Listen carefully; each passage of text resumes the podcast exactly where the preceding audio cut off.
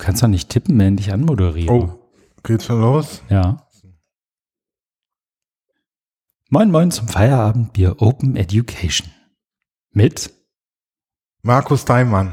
und Christian Friedrich. Wir haben es umgedreht diesmal. Ah, Hallo Markus. Ich bin ganz überrascht. Ich bin etwas eingerostet, weil wir so lange nicht mehr on air waren. Mhm, das stimmt.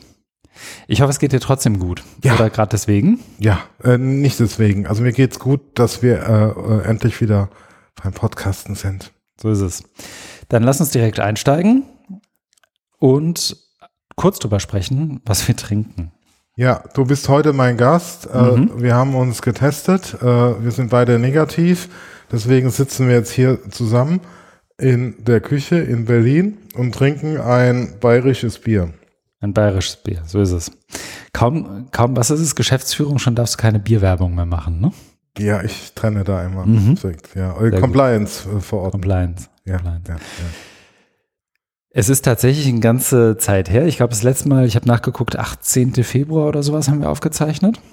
Das ist inzwischen, ähm, heute ist der 21. Mai, Aufzeichnung startet um 20.45 Uhr, würde ich tippen.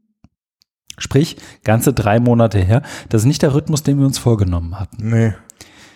Umso schwieriger wird es wahrscheinlich darüber zu sprechen, was wir gemacht haben. Deswegen schieben wir das auch noch und sprechen erst über Feedback. Hast du Feedback bekommen zur letzten Folge oder im Allgemeinen? Also jetzt nichts Persönliches. Wir haben ja hier die Feedback, äh, Feedbacks äh, im Pad. Darauf spielst du ja wahrscheinlich an. Die So kannst es. du gerne auch vortragen. Okay. Äh, Wir hatten tatsächlich ein bisschen Feedback. Danke an alle Feedbackgebenden. Ähm, einmal von Oliver Tucker. Oliver hat geschrieben, dass auch bei Ihnen im Podcast äh, Bildung Alte entfernen, den wir letztes Mal ähm, nicht geplagt haben, weil wir genau wie Oliver jeweils voneinander noch nicht wussten, dass wir jeweils über die anstehende OER-Strategie-Geschichten sprechen würden. Und das hat er geschrieben, äh, die, bei Bildung alt entfernen. Anja und Oliver haben das Ganze auch behandelt. Ähm, Olli meint, er, er sei eher in seiner, wie soll ich sagen, in seiner Stellungnahme eher im Tonfall Christian unterwegs gewesen. Ähm, also fundiert und kompetent wie immer, wie wir das von Oliver kennen. Ähm, vielen Dank für den Kommentar. Ich habe auch noch mal reingehört. Ich glaube, zumindest in dieser Vorab-Einschätzung nehmen wir uns da nicht viel und ähm, hoffen, glaube ich, auf bessere Zeiten. Abgesehen davon ähm, war Tobias Steiner in den Kommentaren. Ich weiß nicht, ob du das gesehen hast. Schon, oder? Ja, Und der hat ja wirklich dann äh, im Prinzip einen Blogpost bei uns in den Kommentar geschrieben genau. und ähm, hat sich einerseits bedankt für die ganze OER-Einordnung, hat dann mit Fußnoten gearbeitet. Also man merkt, da ist jemand der Wissenschaft zugeneigt. Ähm, hat auf Mapping OER auch nochmal ähm, referenziert, hat auf eine Folge hingewiesen von uns aus, ich glaube 2016. Genau. Ähm, nee, Quatsch. Doch, die war aus 2016, Steht da hier. aber eben Episode 16. Ja. Das tat mir dann auch irgendwie ein bisschen weh, da wieder reinzuhören. Ich weiß nicht, ob du mal drauf geklickt hast, Ich habe aber mich sehr nicht spannend. getraut. Also wirklich von vor viereinhalb Jahren. Ähm, und da passt schon viel zusammen. Er hat das irgendwie ganz gut zusammengetragen, besser als wir es hätten tun können oder sollen für, oder so wie wir es eigentlich hätten tun sollen für unsere Folge. So rum, da wollte ich eigentlich hin. Ähm, und trägt da eben auch nochmal ein paar Einschätzungen zu dem jetzt vergangenen, vielleicht auch noch andauernden OER-Strategieprozess zusammen. Das alleine ist schon ein Klick wert, deswegen kommt der Link jetzt in die Show Notes. Und dann hatten wir noch Also das Ähm, ist der Kommentar, also der, der am wissenschaftlichsten äh, über aller Zeiten ist, oder? Ich gucke jetzt auch mal rein mit acht Mhm. Fußnoten. acht Fußnoten. Das ist ja sensationell. Ja, kaum ist er da in UK und lässt sich's gut gehen, äh, hat er Zeit für. Ähm, nee, keine Ahnung. Also äh, vielen Dank dafür. Ähm, war auch die Referenz tatsächlich, dass er diese Folge 16 da rausholt nochmal und überlegt, wo war's denn? Und ähm, sehr cool. War eine kleine Zeitreise. Und ähm, dann ist noch Martina, äh, Martina Emke noch dazu gekommen und meinte auch, sie wird schon ganz nostalgisch ähm, und hat nochmal auch auf die Konferenz OER 17 hingewiesen, ähm, wo wir, ich glaube, da war Tobias auch an Bord, Ähm, aber Martina und ich waren auf jeden Fall da und haben unter anderem, wurden wir damals noch von Jöran interviewt, dazu was Virtually Connecting ist. Das, den Link hat sie ja auch noch gleich untergebracht. War das die in London? Nee, das war. Das nee. war die in London, doch, ich glaube schon. Ja. ja. Und äh, das Thema war The Politics of Open. Ja. Äh, viel treffender könnte ein Konferenztitel nicht sein, wenn man sich den ganzen Krempel anguckt, den das BMWF da gebaut hat. Ja, und das war, das war irgendwie schön. Also vielen, vielen Dank dafür. Das macht tatsächlich Laune, immer in die Folgen zu gucken und dann zu schauen, wie sie bei den verschiedenen Menschen so resonieren. Ähm, Überleitung aus der Hölle. Nicht weniger Laune macht es allerdings auch bei Twitter mitzulesen und zu gucken, was da so passiert. Und da hat Matthias Andrasch sich herzlich bedankt, wenn ich das noch richtig im Kopf habe. Ich muss mir den Tweet hier nochmal aufrühren. Ja, danke für den Einblick ähm, rund um die Einschätzung zur OER-Strategie. Also Grüße inzwischen nach Österreich. Ähm, wir haben jetzt auch einen Hörer in Österreich. Sehr schön. Und danke an alle anderen auch äh, äh, für die Kommentare. Ja. Ich glaube, mich hat zumindest sonst kein Feedback erreicht. Ich überlege, sollte ich jetzt was vergessen oder vergessen haben? Wir haben doch noch einmal diese E-Mail gekriegt, wo jemand, die du mir weitergeleitet hast, ja. wo irgendjemand auch äh, sehr, sehr schönes. Das können wir, also ich bin mir sehr sicher, dass wir da nicht gehört werden, aber ich kann mal kurz gucken. Wir bekommen ja inzwischen ab und zu mal E-Mails, in denen wir gebeten werden, ähm, mit irgendwelchen ähm, disruptiven Menschen zu sprechen äh, die dann wiederum total äh, gut recherchierende PR-Agenturen engagieren. Nee, wir haben doch die E-Mail gekriegt, verliebt in euren Feierabend. Ach doch, ach stimmt, ja nicht klar, diese, die war super. Nicht, ja. nicht, nicht dieses. Okay, dann nehme ich alles zurück, spule zurück ähm, und sage, Vielen, vielen Dank. Warte, da, da hat jemand uns tatsächlich geschrieben. Ich weiß, ich habe jetzt nicht nachgefragt, ob wir sie nennen dürfen. Verliebt in den Feierabendbier-Podcast. Ähm, sie hat uns wohl relativ spät entdeckt und hat entsprechend ein paar Tage Hörzeit vor sich und ähm, hört wahnsinnig gerne rein und wollte sich einfach mal per Mail bedanken. Und das war super. Also vielen Dank auch dafür. Ähm, freut uns zu hören, wenn jemand in unseren Podcast sogar verliebt ist. Ähm, was ich meinte, und das ist was vollkommen anderes, ist, wir bekommen ab und zu mal von PR-Agenturen auch Hinweise oder Anfragen, ob wir nicht be ganz besonders interessante Menschen interviewen möchten oder ja, ob wir, wir dann gar nicht kennen. Äh, Werbung machen möchten oder bestimmte Produkte oder Plattformen irgendwie promoten möchten. Und ähm, an dieser Stelle können wir da, glaube ich, ein pauschales Nein aussprechen. Wo wir aber ähm, grundsätzlich Ja sagen, ist, wenn uns jemand fragt, ob Edufunk FM unterstützend sei, unterstützenswert sei. Ich glaube, dann können wir das hier gleich zusammenbauen. Wir, unser Podcast wird ja bei Edufunk gehostet. Ja. Ähm, äh, wiederum getragen von einem gemeinnützigen Verein, ja. der sich über jede Art von Spende freut. Ja, habe ich gemacht. Ich auch. Kürzlich habe ich wieder gespendet. Sehr gut, vorbildlich. Alle in diesem Verein freuen sich und auch die angeschlossenen Podcasts freuen sich, wenn da gespendet ja. wird. Entsprechend die Aufforderung und der Aufruf, ähm, und wenn es nur ein Euro oder fünf sind, rüber zu, ich glaube, ZLL21 e Link ja. kommt in die Show Notes. Bitte spenden. Ja. Dankeschön. Ja. Und jetzt können wir, glaube ich, auch ähm, an den Teilen einen Knopf dran machen und drüber sprechen, was wir so gemacht haben, oder? Ja. Dann lass uns das tun. Markus, was ja, hast du so gemacht? Ich habe äh, ein paar Punkte drin. Also mein, meine Hauptarbeit habe ich da jetzt etwas kurz gefasst. Äh, also du hast aber den Job gewechselt, das musst du schon sagen. Ist es so? Mhm. Ja, genau. Okay, dann, dann werde ich es hier auch nochmal öffentlich machen. Und zwar habe ich seit 1. März die Geschäftsführung beim Landesportal NRW. Orca NRW. Orca steht für Open Resource Campus NRW übernommen. Davor war ich ja bei VDI, VDE und da genau nach der letzten Episode dann gewechselt, also zum 1. März. Und da ist jetzt so das große Thema Aufbau. Also Aufbau des Portals mit der ganzen Technik, Aufbau der Geschäftsstelle mit einem mhm. Team. Für die, die noch nie davon gehört haben, was ist Sinn und Zweck des Orca-Portals? Genau, also da geht es darum, die vielfältigen E-Learning-Aktivitäten im Land Nordrhein-Westfalen zu bündeln, auf einer Plattform sichtbar zu machen also das ist so dieses Thema Informationsübersicht. Dann soll es auch Kurse geben äh, für Studienvorbereitung mhm. oder ja Kurse aus verschiedenen Fachbereichen und dann einzelne OERs. Also wie, wie bei Open Resource schon anklingt, spielt das Thema OER, also offene Bildungsressourcen, ein großes Thema. Also es gibt da eine Verpflichtung dazu oder ein, naja, nicht ein Bekenntnis, ein Commitment mhm. zu, äh, zur, zur Idee von offener Bildung.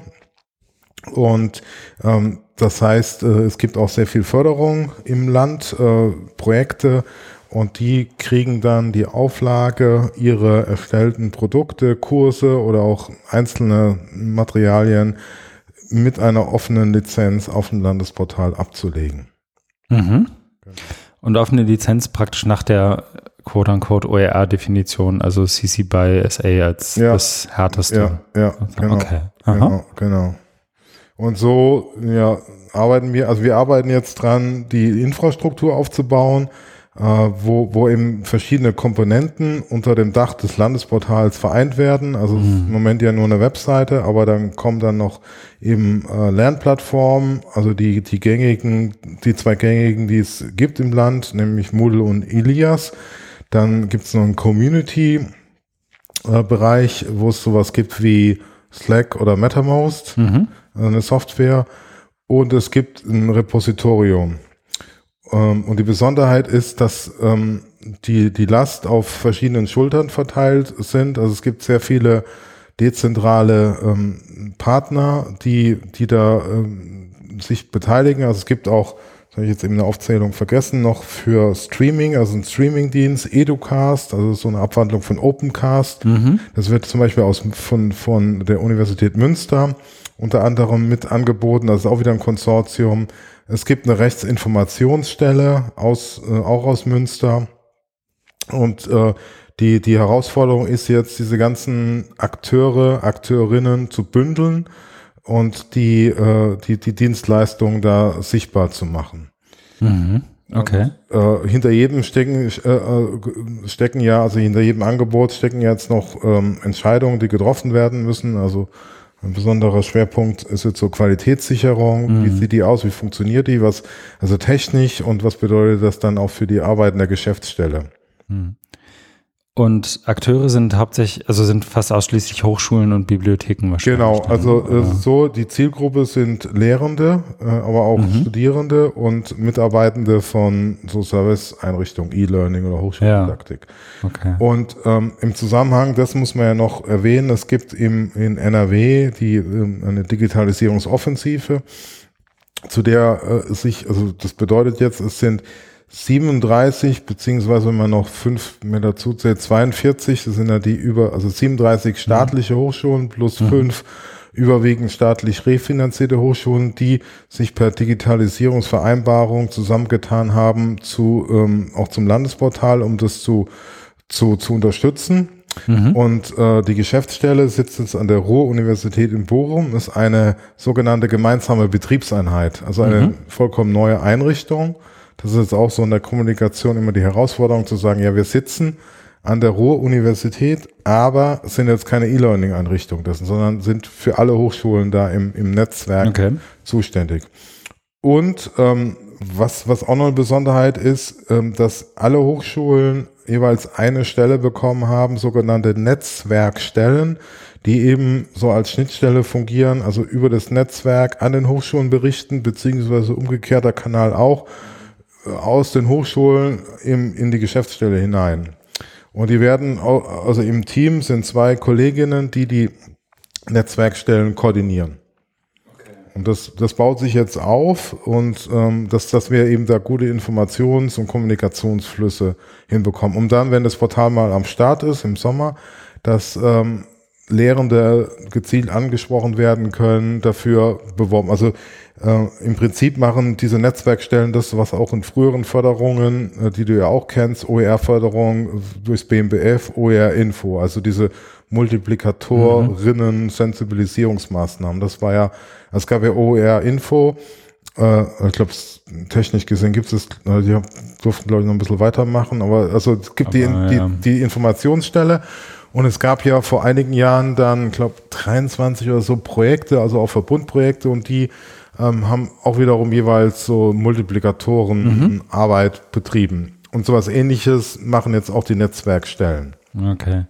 Und ihr seid aber ein Projekt, ihr seid nicht irgendwie Nein. grundständig. Doch. Okay. Also äh, das ist auch noch eine Besonderheit. Also wir sind jetzt noch in der Aufbauphase, mhm. die noch bis nächstes Jahr geht. Und dann wird es verstetigt. Okay. Also es ist auf Dauer gestellt. Mhm. Das also, heißt, du ziehst eigentlich bald nach Bochum.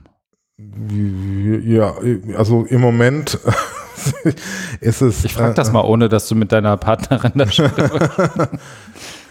Ja, sagen wir mal perspektivisch. Im Moment ist ja die, die mhm. bekannte Corona-Situation und Homeoffice funktioniert ja auch ganz gut. Mhm. Aber irgendwann werde ich mich mit dem, ich kann jetzt sagen, es sollte kein, jetzt kein Gesprächskiller sein. Kein, äh, äh, kein konkretes Datum nennen. Okay. Ja, cool. Glückwunsch nochmal, ganz ja. offiziell auch auf Band gesprochen. Ja, ich danke. Cool. Und Genau, also dazu ja, gibt es noch viel mehr zu sagen. Das ist eigentlich dann Thema für einen eigenen Podcast. Mhm. Aber das wollte ich jetzt hier nicht so kapern. Können wir ja auch aufzeichnen. jetzt höre ich das schon. Mhm. Okay, ich mache mal lieber weiter. Mhm. Genau, äh, dann habe ich noch äh, reingenommen, dass ich äh, eine Studie veröffentlicht habe. Das war äh, ein schöner Übergang oder schöner Abschluss meiner Arbeit äh, für äh, VDI, VDE. Mhm. Äh, da war ja ein Schwerpunkt eben die meine Arbeit dort ähm, äh, Corona-Begleitforschung. Das heißt, wir hatten ja da den Auftrag vom BMBF äh, zu schauen, wie gehen die Hochschulen mit der Pandemiesituation um. Also vor einem Jahr oder ja ungefähr genau vor einem Jahr ging das los, auch mit dem Auftrag und dann haben wir die Studie konzeptioniert. Äh, und da ist eben die Besonderheit, Zielgruppe waren dann ist nicht einzelne Lehrende oder Service-Mitarbeitende, was ja in anderen Studien adressiert war, sondern äh, intermediäre Hochschuleinrichtungen, also mhm. Hochschulverbünde, äh, TU9 zum Beispiel oder UAS7, also von den Hochschulen für angewandte Wissenschaften mhm. oder ähm, äh, Landesinitiativen ähm, wie, wie aus Hamburg, ähm, MMKH, die Hamburg Open Online University oder Rheinland-Pfalz, die äh, der virtuelle Campus Rheinland-Pfalz. Also haben wir geguckt, dass man wirklich fast in jedem Bundesland da so, so eine, eine intermediäre Einrichtung identifiziert. Mit denen habe ich dann Interviews geführt und ähm, parallel da noch so Desk Research gemacht, also geguckt, wie sieht so die Berichterstattung aus, äh, welche, also so eine, so eine Phaseneinteilung dann gemacht, also diese akute Krisenintervention, dann die sogenannte Normalisierung, mhm. the New Normal, ne, wie es immer schön heißt, und dann ähm, so ein Ausblick, äh, wie könnte es weitergehen.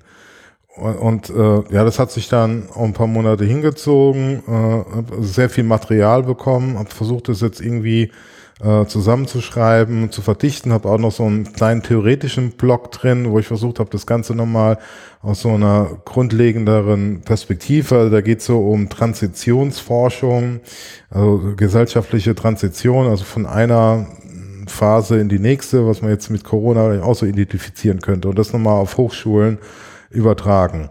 Und, äh, genau, das habe ich da auch nochmal mit reingenommen. Und ähm, dann war eben so die Absprache, dass diese Studie dann über das Hochschulforum Digitalisierung veröffentlicht wird ja. als Arbeitspapier. Und genau das ist jetzt passiert. Ja, und ich habe im Browser vor mir ein PDF und da steht Nummer 60 April 21. Und ich glaube, das ist Ach, du bist auch der alleinige Autor. Also da, das ist wirklich alle 40, 50 Seiten, die ich hier vor mir habe, sind von dir. Ja, die habe ich geschrieben. Es haben natürlich äh, Kolleginnen und Kollegen unterstützt mhm. beim, äh, beim Erstellen, aber äh, das war dann so, ich habe mich dann damals dafür interessiert und dann ähm, war klar, dass ich das mache. Also weil man da immer genug zu tun hatte und äh, dann, genau, da habe ich mich dann habe ich mich da mal dran gesetzt und das versucht runterzuschreiben, mhm. ja. Mhm. Okay. Auch eine Nummer, ne? Ja, aber das war jetzt vom Timing, fand ich gut, dass, also es war mir halt auch wichtig, so wegen Übergabe, dass man das nochmal, mhm. dass man das abschließt und dass das dann eben, eben auch äh, veröffentlicht wird. Ja. Stark. Auch dazu Glückwunsch. Ja, ich danke. Gab es jetzt schon Feedback? Gab es irgendwie Rückmeldungen oder irgendeine Art von Resonanz, die bei dir angekommen ist? Ich habe das jetzt bei den Kolleginnen und Kollegen äh, mich auch mal bedankt. Also ich bin ja jetzt durch meine neue Funktion auch im Kreis der Landesinitiativen aktiv. Da gibt's immer auch mal so, so einen E-Mail-Verteiler und da habe ich dann äh, den benutzt und habe da die Studie auch beworben und habe mich mhm. da auch nochmal bedankt und da kam eben auch ähm, Danke zurück und schön, dass es veröffentlicht wurde. Also mhm. ist ja genau die Zielgruppe. Mhm. Genau, ja. Mhm. Okay. Ja, also ich habe auch noch anderes Feedback bekommen, auch gesagt, ja, gut, dass, dass man auch mal diese Perspektive äh, einnimmt. Also natürlich schon ein Nischenthema, das muss man, das muss man auch sagen, aber das, das ja. hat sich ja gezeigt, ähm, auch durch die anderen Studien, dass, also, dass diese E-Learning-Einrichtungen auch nochmal über, also auf Landesebene übergeordnet, dass die halt auch eine, eine wichtige Rolle spielen und dass die ja unheimlich viel Wissen und, und Kompetenz haben in, in diesem Bereich, zum Teil ja über, über Jahre. Also wenn du da denkst, mhm. an VCRP gibt's seit 20 Jahren oder Virtuelle Hochschule Bayern gibt's auch schon sehr lange. Also mhm. sind da wirklich sehr etabliert und ja, die haben, da hat man immer so eine eigene Sicht dann auch drauf. Ne? Also ähm, wie man jetzt, also wie, wie man jetzt so die Situation auch bewertet, was das jetzt heißt, ist es jetzt gut oder ist es schlecht? Ne? Also das ist, finde ich, finde ich halt schon äh, wichtig auch also das war mir genau, das war mir halt wichtig in der Studie auch so klar zu machen, weil ich versucht am Anfang, dass das ja nicht auf auf äh, auf null oder was, ja, das ist das ist ja eine, eine, eine Vorläufergeschichte kam. Deswegen habe ich da auch nochmal ein Kapitel geschrieben zur Entwicklung. Also es war mhm. so praktisch Phase null Entwicklung des E-Learning in Deutschland. Also auch natürlich verdichtet so mit dieser ganzen Projektförderung. Das kenne ich ja aus eigener Erfahrung, wo ich da meinen ersten Job hatte äh, Anfang der 2000er Jahre in, in so einem BMBF-Projekt Neue Medien in der Bildung, wo, wo eben auch multimediales Lernen und, mhm. und so mhm. Plattformen und Tools und so alles aufgebaut wurde. Und es war dann über viele Jahre eben ein Nischenthema, aber hat schon irgendwie den Boden äh, bereitet, auf dem jetzt dann, äh, wie du so schön sagst, ressioniert, ähm, Corona dann geschlagen ist, ne, mhm. die Pandemie. Also das, also dass, dass man das einfach im Gesamt betrachten muss, diese Historie, wenn es auch darum geht, was, was können wir jetzt daraus lernen? Also jetzt so, das Schlagwort ist ja jetzt so hybride Lehre, die, die Formate, ne? Best of both worlds. Ja, genau. Das ist Oder worst of both worlds, je ja, nachdem. Ja.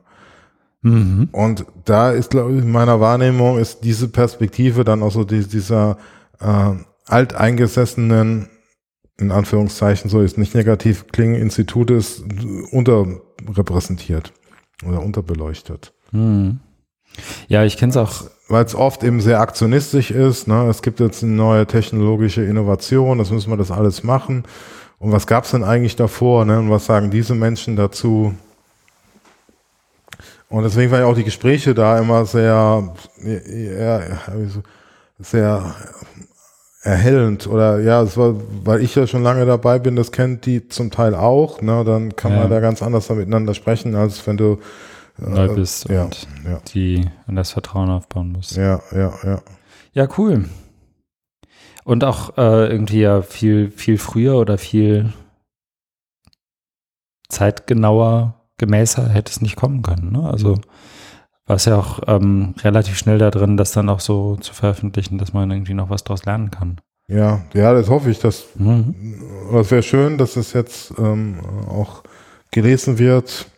Dass, also ich habe da versucht, einiges reinzupacken, eben diese, diese Historie, auch mhm. ein bisschen eine Theorie und dann eben versucht, die äh, thesenhaft die Interviews. Ne, das war dann ist jetzt nicht so eine ganz strenge wissenschaftliche Auswertung. Das, also wir hatten dann im Team uns da zusammengetan und dann mhm. auch so eine Codierung gemacht und so einen Auswertungsworkshop. Mhm. Aber da hätte man, hätte man noch mehr auch rausziehen können. Ich habe das jetzt versucht, so gut es geht, auch zu, ähm, zu verdichten. Mhm.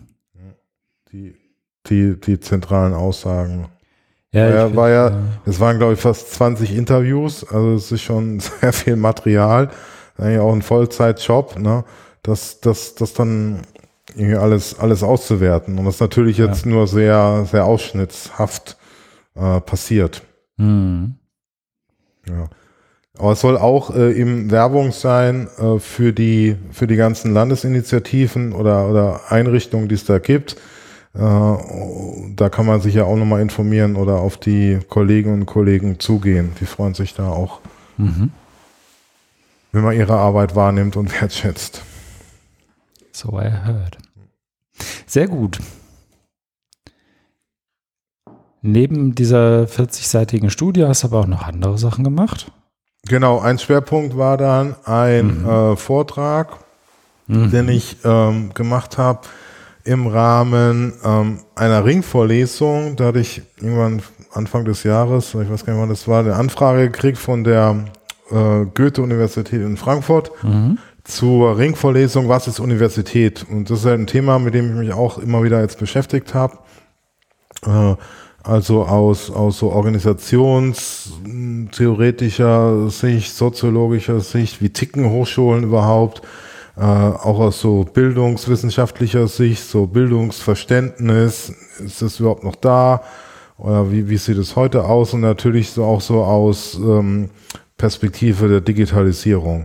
Ja. Genau, und da habe ich mich dann, dann ran gemacht, da eben den Vortrag zu konzeptionieren, habe ich jetzt genannt, die Versprechen der digitalen Bildung und die Rolle der Hochschule. Da habe ich mich halt so an die kritische Pädagogik oder Erziehungswissenschaft orientiert, äh, kann ich mir das genau nennen, also hauptsächlich so aus dem äh, angloamerikanischen Raum, so mhm. Autoren oder Autorinnen wie vor allen Dingen halt Neil ähm, Selvin, der immer sehr kritisch schreibt und, und ähm, so technische Innovation, dann also aus einer aus einer grundlegend, also ich will jetzt nicht sagen skeptischen Sicht, aber schon so immer hinterfragenswert. Ja, aus so einer kritisch-analytischen ja, zumindest. Ja, ne? Also ja. so, ich glaube, dieses kritisch und critical ist inzwischen so ein false friend geworden. Ja, irgendwie, ja, dann, wo zumindest ähm, so ein bisschen wie bei Skeptiker sein auch, ne? So Früher war Skepsis ja irgendwie auch noch was Gutes und jetzt gibt es Corona-Skeptiker und ja, Querdenker, ja, da ja. muss man wirklich, nee, so ist das nicht gemeint. Mhm. Und genau, ich habe dann aber diese Figur, also diese rhetorische Figur genommen, die Versprechen der digitalen Bildung, mhm. um, um das mal so ein bisschen äh, zu, zu analysieren und habe da auch äh, also habt ihr erstmal das so ein bisschen eingeführt, was verstehe ich überhaupt darunter? Also das ist einfach so die, die Neudeutsch würde man sagen, so die Claims, dass äh, digitale Technologien grundlegend halt positiv sind mhm. und zu Wohlstand und Fortschritt in der Gesellschaft führen, also positiv bewertet sind. Und da gibt's ja eben verschiedene Argumentationen, ähm, die dann, die dann da ähm, vorgebracht werden und die dann auch äh, auf die Hochschulen übertragen werden. So im Sinne, also ein Muster ist ja in anderen Bereichen außerhalb der Hochschulen funktioniert es ja auch gut, so in der Wirtschaft und in der Arbeitswelt, Arbeit 4.0. Äh, also muss es doch für die Hochschulen auch funktionieren. Warum nicht Hochschule 4.0 oder Bildung 4.0? Ne? Das war ja mal vor ein paar Jahren, gab es ja auch diesen, diesen Claim Bildung 4.0. Hat sich mhm. aber nicht so richtig durchgesetzt.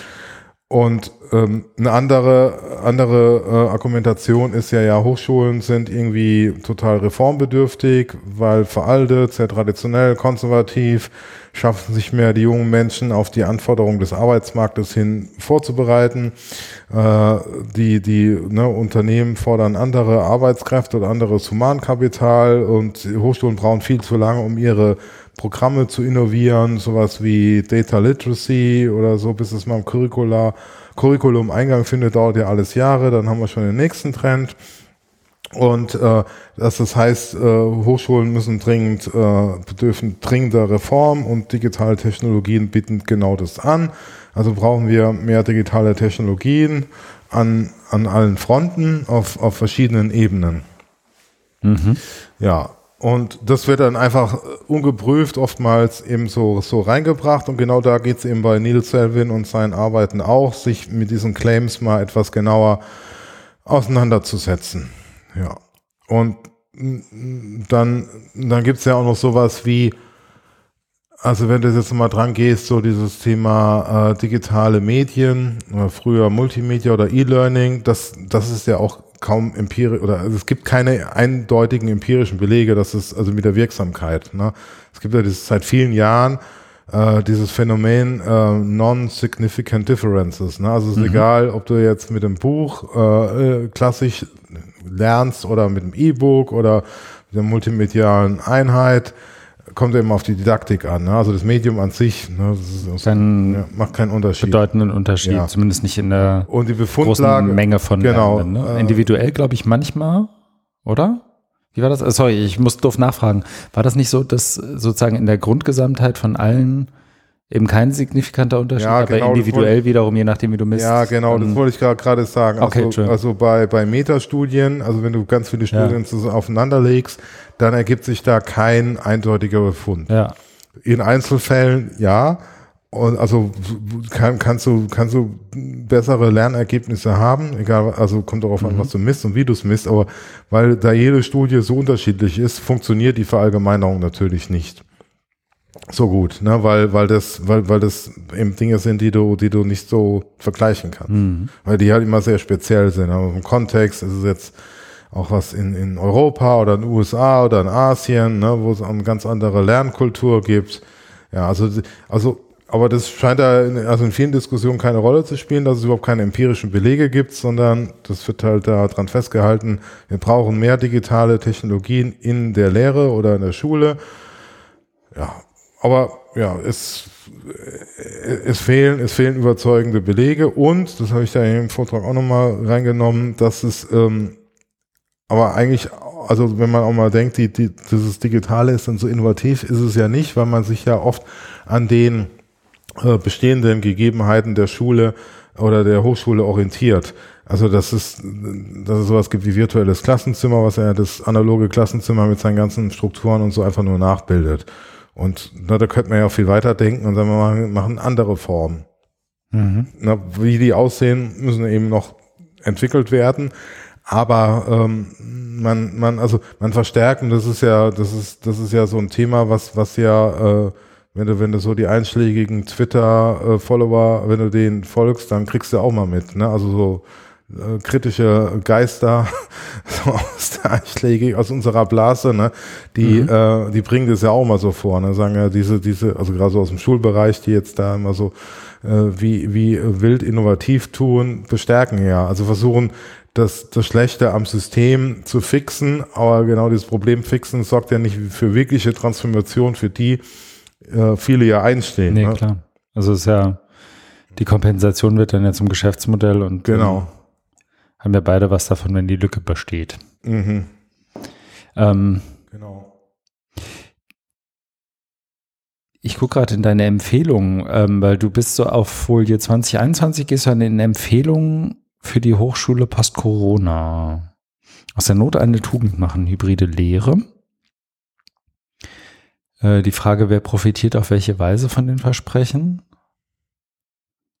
Willst du dazu noch ein, zwei Sachen sagen? Ist das, so, äh, ja, ich will dich da jetzt gar nicht herausfordern. Ich sag nur, wenn, wenn wir schon meckern, dann haben wir, wenn du schon mal konstruktive Folien hast. Ja, genau. Also ich habe da mir das, ist dieses Aha. am Schluss, dann habe ich mich nochmal an dieses Thema hybride Lehre ja.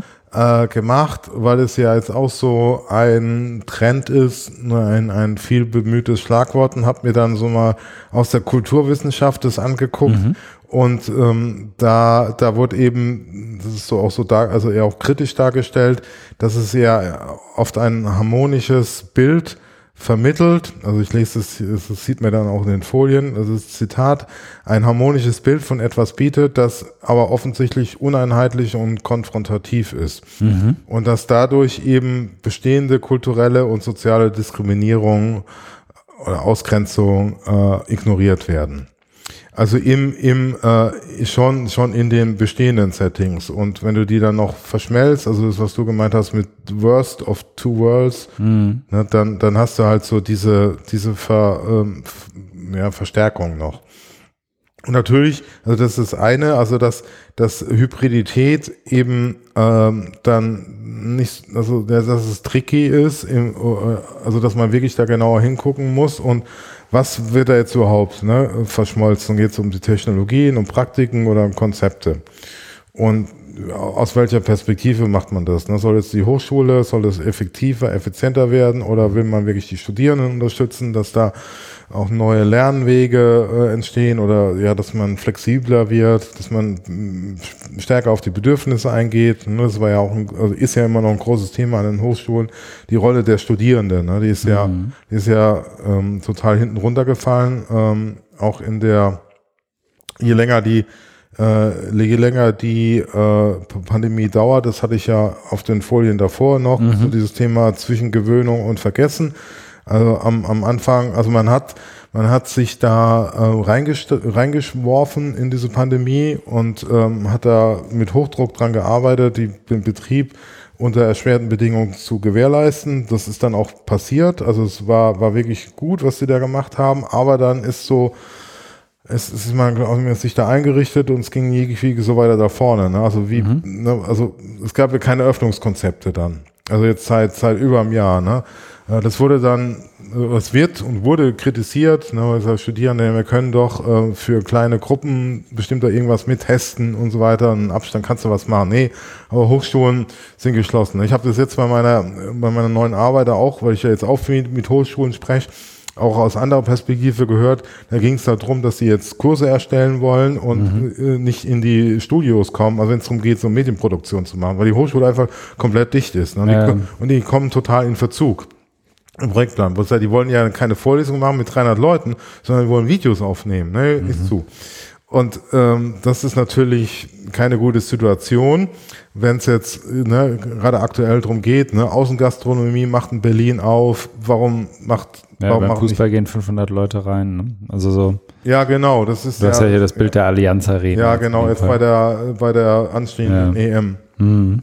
Das sollen ja auch irgendwie Zuschauer.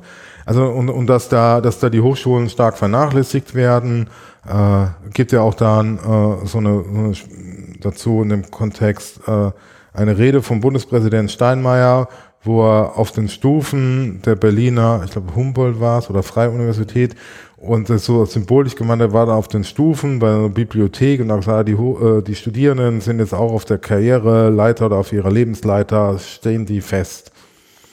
Und mhm bedauert er, aber es fehlt da eben an, ne, jetzt Ideen. An, an Ideen, an Lösungen. Auch Willen teilweise. Ja, an, ja.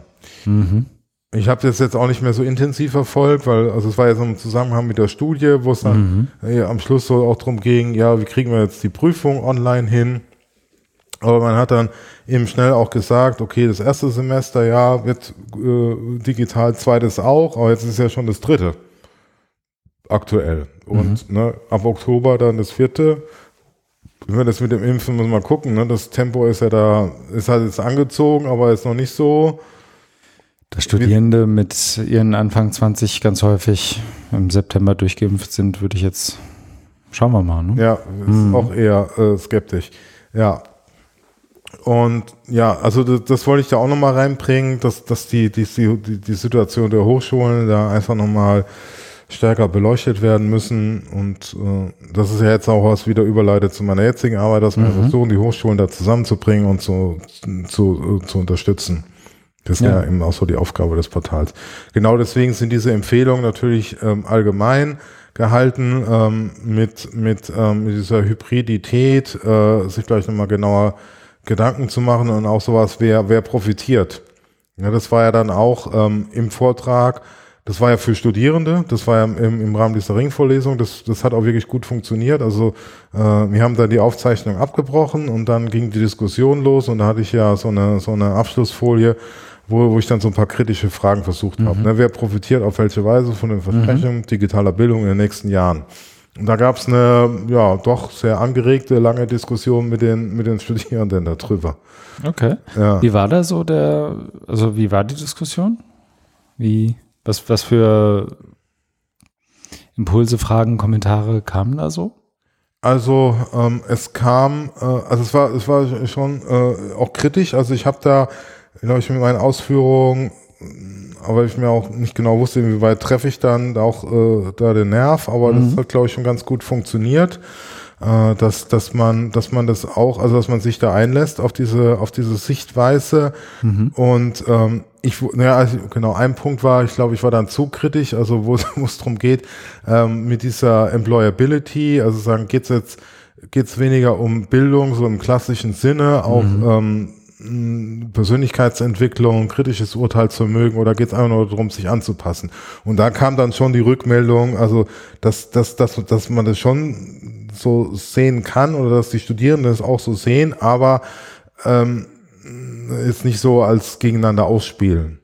Also, okay. also zu sagen, ähm, ja, Employability steht der Bildung entgegen. Was ich ja schon versucht habe, ich wollte ja provozieren, das hat mhm. funktioniert. Äh, und dass sie gesagt haben, nee, also es, ist, es geht, also diese Zukunftsorientierung muss ja, muss ja nicht mit, mit einer, mit einem Verlust an kritischer Urteilsfähigkeit ja. einhergehen. Und auch Menschen mit kritischer Urteilsfähigkeit finden einen Job. ja. ab, und, ab und zu. Ja, ja, genau. Und ja, es ging da noch darum, so wenn ich es richtig erinnern habe, ähm, so konkrete Maßnahmen jetzt so im E-Learning-Bereich, ne, mhm. ne, dass, dass, dass man e eben, ja, das halt so das war ja genau also dieses Thema, was Sie an der Studie hatten, äh, hatte, oder dass die Hochschulen unterschiedlich ausgestattet sind, auch was so gerade so den Support betrifft und dass man auch jetzt gucken muss, wie es so mit der Nachhaltigkeit aussieht. Also wenn wir jetzt viele Maßnahmen in Gang gesetzt werden, äh, wie, äh, ja, wie verstetigen die sich?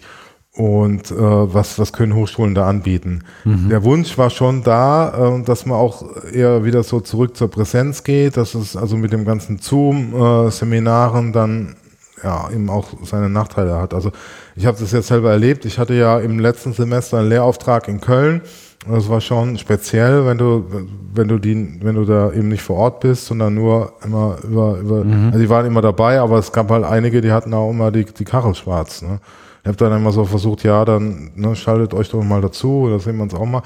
Also die haben das dann eher gemacht, ich habe dann auch mal so Breakout-Sessions gemacht und da, da werden da die, wurden die dann. Ja, ja. Mhm. Ja, das ist ein bekanntes Phänomen. Ja, ja, ist ja auch, ähm, je nachdem, also da kann es ja verschiedenste Motivationen für geben. Ja, mhm. genau. Und ähm, ein anderer Punkt war, wo ich auch so ein bisschen vielleicht mich so sehr da verrannt habe, äh, dieses Thema ähm, ähm, Streik oder Protest. Ne? Ja. Weil, also meine Argumentation, oder so, ja, die, die Hochschulen werden vergessen in der äh, Darstellung jetzt zur Pandemie. Mhm. Und es liegt auch an den Studierenden, weil die sich zu wenig wehren und zu wenig auf die Straße gehen. Ne? Ich habe dann so ein paar Artikel gelesen, so eher aus der linken Presse, und die haben das dann entsprechend, ne, aus der Wo bleibt ja. der Streik? Äh, und das habe ich dann auch so reingegeben und da wurde auch so gesagt, nee, also das sehen die, glaube ich, äh, sehen die nicht so aus, äh, als, ihr, als ihre Aufgabe, glaube ich. Also die haben da, die, die haben, oder haben gar nicht so als Mittel dann, dann mhm. oder wie, wie soll das gehen mit dem Streik, ne? Mir ging es eher so um dieses Aufbegehren oder sich mal so ein bisschen dagegen wehren oder mal zu sagen, das ist doch keine so gute Situation jetzt. Und so dieses alte Verständnis von Streik an der Hochschule lebt ja auch irgendwie von Hörsaal besetzen und Uni dicht machen, ne? Ja. Aber also ja. Zumindest so diesen, ja, eben, das ist, das ist, haptischen Raum kriegst ja kaum. Das ist wirklich aus der Zeit gefallen. Also ich kann mich da an mein mhm. eigenes Studium äh, erinnern vor vielen Jahrzehnten, dass da da gab es auch mal einen Streik und ich konnte damals schon ich, nicht so wirklich viel damit anfangen, weil das dann irgendwie so 68er, ja, 68er war und das hat sich ja jetzt noch weiter, also das ist so, so, eine, so eine Entfremdung dann mhm. da weiterhin passiert. Ja, bei mir war es, glaube ich, wegen Studiengebühren. Das war so, ich habe in der Zeit studiert, wo diese 500 Euro Studiengebühr ja. eingeführt wurde. Und da war, glaube ich, in Lüneburg auch drei Monate irgendein Hörsaal dicht. Aber ja. ja. das hat auch nicht wirklich in der Breite gezündet damals. Ja. Und genau, also das, das ist dann was, was aus der Zeit gefallen hm. ist, wo es vielleicht andere Formen braucht oder also das Interessante war dann eben zu sehen, wie die Studierenden äh, so darauf reagieren im Sinne, das sehen wir gar nicht so als unser Thema an, mhm. würde ich mal so sagen, ja. Einen vielleicht passenden oder auch unpassenden Tweet zum Thema, der, glaube ich, zum Zeitpunkt deines Vortrags noch nicht live war, ist von Martin Weller, äh, den ich hier verlinkt habe. Wer das noch als zusätzliches Bonbon möchte, ich musste zumindest schmunzeln. Okay. Ist in den Show Notes. Ah ja. Okay, äh, dann, äh, dann würde ich jetzt hier meine Ausführungen schließen. Mhm. Äh, ich würde aber gerne noch auf, auf äh, ohne mich jetzt selbst zu beweihräuchern, Doch, mach mal. Äh, auf meine äh, Dokumentation ja. äh, verweisen. Also ich habe auf meinem Blog vortrag.drdaimann.de äh, sowohl die Aufzeichnung, die Präsentation, ein Vortragstext, Literatur, Gliederung. Also ich habe da einige, ähm, äh, weil, ich, weil ich so als, ähm, äh, also bei mhm. mir das auch Spaß macht mhm. und, und äh, da jetzt auch eine Dok Dokumentation zu machen, also verschiedene Bausteine, so Open Scientist, ne, Open Scholar, so. Äh, und hab, und hab das da jetzt alles zur Verfügung gestellt und da kann man dann reingucken und kommentieren oder sich, äh, ja, sich daran bedienen und erfreuen. Dringend angeraten. Sehr gut. Ja, vielen Dank. Dann erzähle ich mal kurz. Oder? Ja, du hast ja auch einige Punkte mehr. Ja, ich würde es aber versuchen, kurz zu halten. Ich habe ähm, als erstes vergessen, dass wir bei Feedback noch ähm, den den, den Jochen Joch Robes hätten erwähnen können. Ah. Den habe ich nämlich gestern getroffen, äh, online. Und zwar war ich bei einer Veranstaltung der Corporate Learning Community aus Frankfurt oder um Frankfurt herum. Und da wurde ich vorgestellt als der Mensch, der immer Podcasts macht und nie unter zwei Stunden fertig wird. Mal gucken, ob das heute anders wird. Aber schöne Grüße. Ähm, und vielen Dank für die Empfehlung. Ich habe ähm, ist ja auch alles ein bisschen her, deswegen habe ich mir mal so ein paar Rosinen gepickt. In der Zwischenzeit, zwischen den beiden Veröffentlichungen, wurde veröffentlicht ähm, der Beitrag, den ich mit Christine Nahr für die Werkstatt der Bundeszentrale Politische Bildung geschrieben habe, äh, rund um Medienkompetenz und Digital Literacy. Das ist, das merkt man dem Thema, glaube ich, schon an, noch so ähm, aus meiner Wikimedia-Zeit, ehrlich gesagt. Ähm, da war das Thema Digital Literacies und Openness und so ja irgendwie, mhm. also nicht irgendwie, sondern war ja ein Thema für mich. Ist, glaube ich, bei Wikimedia, weiß ich gar nicht, ob die da noch was machen. Ähm, müsste man mal reingucken. Ähm, jedenfalls äh, haben daraufhin Christine und ich für die Bundeszentrale so, so ein ich glaube, im weitesten Sinne so einen Grundlagenbeitrag oh. geschrieben rund um Medienkompetenz, Digital Literacies ähm, mit dem Ziel, das irgendwie so ein bisschen zur, zur Diskussion zu stellen und auch nochmal zusammenzufassen, was jetzt was ist. Ne? Du hast eben Data Literacy genannt. Ja. So, so die, die Buzzwords geben sich da ja die Klinke in die Hand und dann mal zu, kurz zu schauen, was kann jetzt was und wie nehmen die, nehmen die verschiedenen Begriffe ja. oder Welten vielleicht aufeinander Bezug. Dazu sehr gerne Feedback. Die Kommentare da sind offen. Die werden, so glaube ich, sogar moderiert. Also rein da.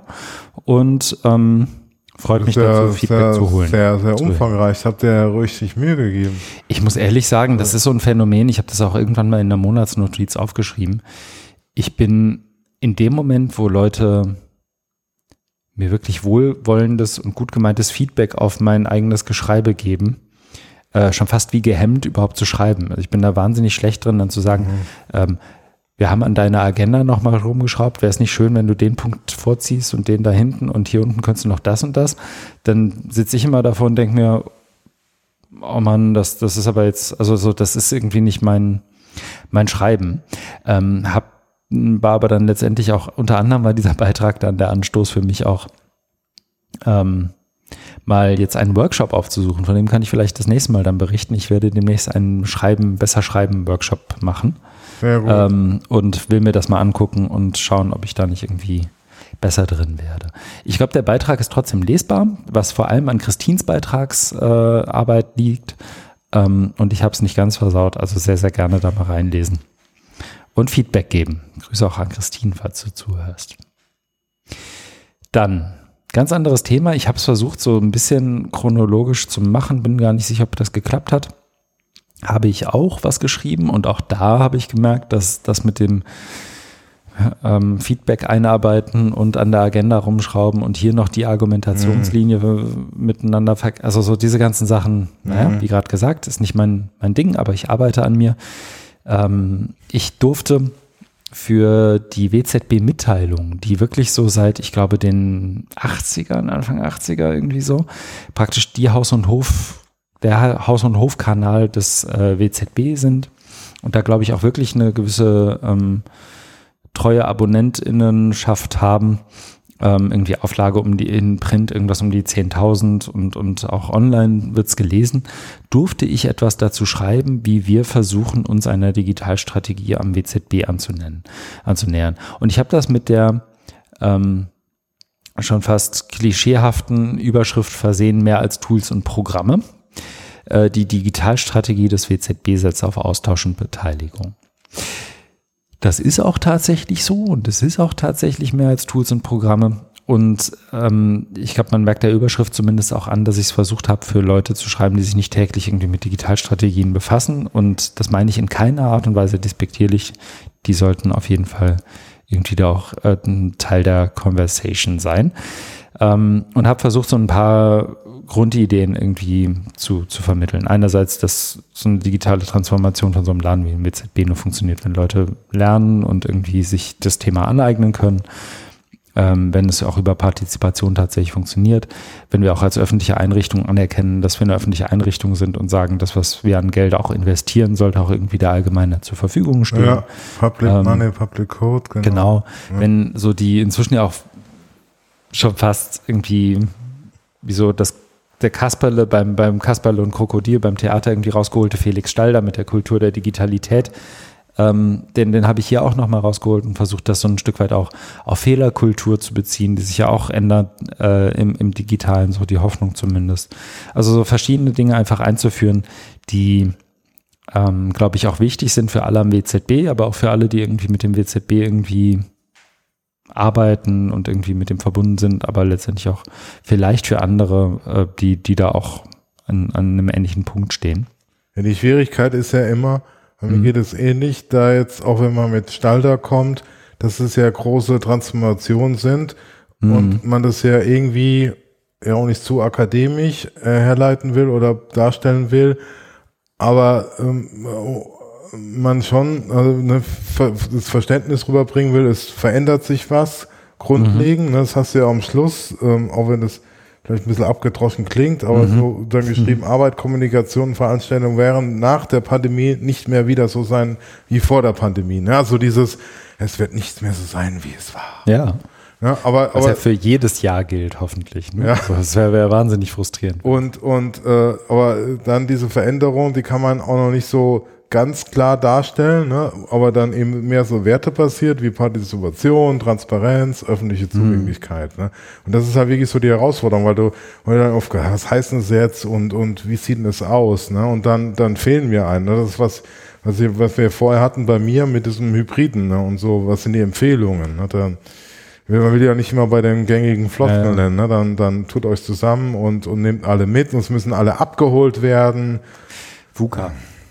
Ja. Also, ja, und das, das, das Doofe ist, alles, was man dazu sagen kann und was dann so, so abgedroschen klingt, hat ja irgendwie so einen Kern Wahrheit. Ne? Also, ja. das an, auch an VUCA ist ja irgendwie was dran ja. oder an Same oder was auch immer du dir da rausgreifen willst.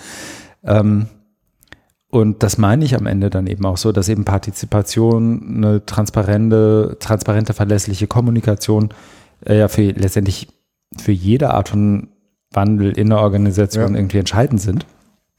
Also auch für diese hier, unüberraschenderweise. Ja. Und dass man es aber trotzdem immer wieder sagen muss, weil es ja auch viel einfacher ist, Wandel in so eine Organisation zu denken, wenn du nicht 480 Leute einbeziehst, sondern wenn du eben nur 10 einbeziehst, ja. wenn überhaupt, weil ja. die halt irgendwas leiten oder so.